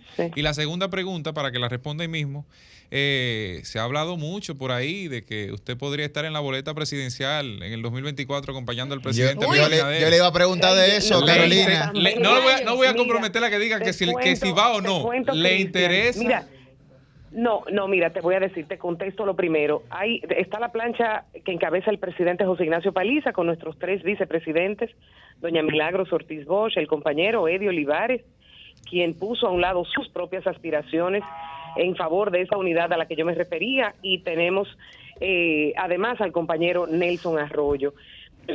en adición, se inscribió una plancha adicional a la presidencia. En el caso de la Secretaría General, la encabeza esta servidora junto al compañero Kelvin Cruz, a la senadora Lía Díaz y al querido compañero director de Autoridad Portuaria, Jean Luis Rodríguez. O sea que en el caso nuestro es la única plancha que se presenta para la Secretaría y Subsecretaría. ¿Quién preside la En otra plancha caso- inscrita a la presidencia, Carolina? Mira, la verdad que no, no, no, no, no, no sé. No lo Sé conocemos nadie. compañero, pero sé que sé que se inscribió otra persona. Entonces, Alcaldesa, sus eh, aspiraciones hacia el caso- 24, ¿va a repetir la caso- alcaldía mira, o, o la esperamos? Mira, te voy, te cuento, te cuento. Tú sabes que todo tiene su momento. Claro. Y en el, el tiempo en, en política, uno no puede eh, festinar, digamos, ni tampoco adelantarse a decir cosas porque Ortega y Gasset decía que el hombre es él y sus circunstancias. Y actualmente, todos ustedes saben que yo he sido una dirigente comprometida con las, las mejores o las necesidades de mi partido. Lo demostré en el 16, en el 18, en el 20, ahora en el 22 por igual. Yo soy una guerrera de esta tropa y yo estaré para lo que se me requiera, siempre dispuesta a dar lo mejor de mí con el alma y con el corazón. Pero de lo le- contrario, no lo decido y no lo hago. Yo le dije, le- yo le dije, yo le dije, yo le puse para no comprometerla la preguntita, ¿le interesaría? Mira, yo creo que el presidente Abinader con nuestra vicepresidenta Raquel Peña están haciendo una labor extraordinaria. Yo realmente, si el presidente decide que su compañera del 2024 será mi querida hermana Raquel, yo sería la primera en apoyar eso y seguirlo impulsando. Raquel ha hecho un trabajo extraordinario y yo me siento sumamente honrada e identificada con ella como mujer y sobre todo con el trabajo que ha realizado al lado de nuestro presidente. Pero Liz, juégatela, Liz, Liz, juégatela aquí con, con tu alcaldesa. Los quiero, Bueno, yo, lo que sí, ¿Eh? yo me la juego amo. diciendo que así como Carolina fue la primera alcaldesa, yo creo que en el 28 ella va a ser la primera presidenta de la República Ay, Dominicana. ay, ay, ay, ay,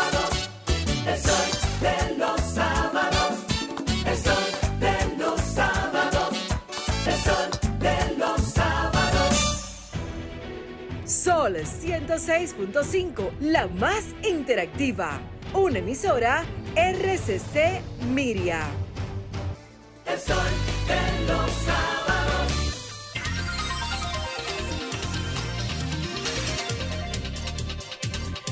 9.49 minutos en este sol de los sábados. Llega el momento del comentario central de nuestro coordinador, el titán de la juventud, Yuri Enrique Rodríguez. Bueno, gracias Susi. Vamos a hacer algo brevísimo, pero creo que con suficiente sustancia.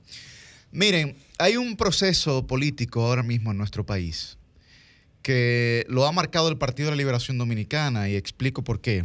Y es que la selección de la candidatura a la presidencia por el Partido de Liberación Dominicana o la consulta que se va a realizar, digamos, para medir las simpatías en torno a la ciudadanía el próximo 16 de octubre, ha dado un plazo de beneficio hacia el PLD, pero le ha dado un plazo fatal hacia las otras fuerzas políticas. Me refiero, en el caso de la Fuerza del Pueblo, el expresidente Fernández tiene un plazo fatal de cara a octubre del- al 16 de octubre de este año. ¿Por qué? Porque todas las fuerzas que tiene que ganar en torno a su figura, tiene que hacerlo en los próximos meses hasta octubre. Inmediatamente el Partido de la Liberación Dominicana, genere un consenso en torno a un candidato o a una candidata, será muy difícil que esa tercera fuerza política, digamos, que todavía no genera un tripartidismo en la República Dominicana, pero que esa tercera fuerza política pueda seguir captando personas del PLD. Y en el caso del Partido Revolucionario Moderno, que aunque es el partido de gobierno, la ley le ha obligado a realizar una serie de procesos, digamos, internos, de democracia interna, eh, también tendrá que estar organizado de cara a octubre, aunque ya tienen su convención y ellos han logrado, digamos, una especie de acuerdo eh, prematuro, ya hablábamos con su secretaria general, Carolina Mejía, y hablaba del proceso que se ha venido dando. Pero de cara al, dos- al 16 de octubre de este año, van a tener que tener, van a necesitar tener la mayor cantidad de autoridades electas a nivel nacional. ¿Y por qué yo hablo de eso? Porque mucha gente, como planteaba Sigmund Bauman sobre la sociedad líquida, se disuelve, se diluye, pensando en las cosas que ocurren, digamos, en el día a día, que son nimiedades comparadas a lo que en realidad determina la política en la República Dominicana. Y ayer reflexionaba con un compañero que me decía lo siguiente y me pareció que tenía bastante sentido. Las elecciones en el 2024 se podrán parecer en cierta medida a las del 1996. ¿Por qué? Porque ese afán, digamos, de reforma constitucional que ahora se ha medido un poco, que en principio fue desmesurado, pero que ahora se ha, menguado bastante, en ese afán subyacen razones elementales, como que si en el 2024 ninguna fuerza logra ganar en primera vuelta, ustedes pueden estar seguros de que la fuerza que quede de primero muy probablemente no sea la que vaya a ganar las elecciones en la segunda vuelta. ¿Por qué? Porque lo que tradicionalmente ocurre, y sobre todo en la cultura política dominicana, es que el que queda de tercero nunca pacta con el primero, sino que pacta con el segundo. Entonces aquí, increíblemente, va a haber una lucha, dos luchas, o por irse en primera vuelta o por no quedar de primero, para que haya una conjunción de intereses de parte del segundo y tercer lugar. Es lo que desde nuestra perspectiva entendemos que va a ocurrir de cara al 2024. Evidentemente, es especulativo, puede variar. Sin embargo, veamos el ejemplo más reciente que tienen elecciones ahora el 29 de este mes, que es el, ejemplo de Colombia, por ejemplo. Eh, el- quien está liderando las encuestas en Colombia, que es Gustavo Petro, parece que va a ganar la, eh, en primera vuelta, la primera vuelta, digamos, aunque se va a requerir una segunda vuelta. Pero eso ocurrió en el pasado proceso electoral también. Petro ganó, digamos, sacó el mayor porcentaje en la primera vuelta y perdió en la segunda vuelta contra Iván Duque. Porque todos los otros sectores de poder y los demás aspirantes se afiliaron, hicieron conjunción con el que estaba de segundo, que fue Iván Duque. Petro corre ese peligro inminente ahora también, con Fico Guterres, con Fajardo, etcétera, que digamos tienen un pensamiento también hacia la derecha un poco más alineado que lo que él presenta como propuesta electoral, y le puede ocurrir lo mismo. Me genera el análisis que hemos venido haciendo, me genera la percepción de que de cara al 2024 eso puede ser también lo que ocurre en la República Dominicana. Mi exhortación es que el Partido de Liberación Dominicana siga construyendo su camino porque es el que está, está marcando la tendencia. Es el que está colocando los plazos inminentes para las demás fuerzas políticas, porque es la amenaza latente que supera en cualquier escenario en términos de estructuras partidarias a los demás que en un caso se pudiera llamar movimiento político y que en otro caso se pudiera llamar, digamos, un conjunto de intereses, pero en ninguno de los demás casos hablaríamos de partidos con arraigo social en nuestro país. Cambio fuera.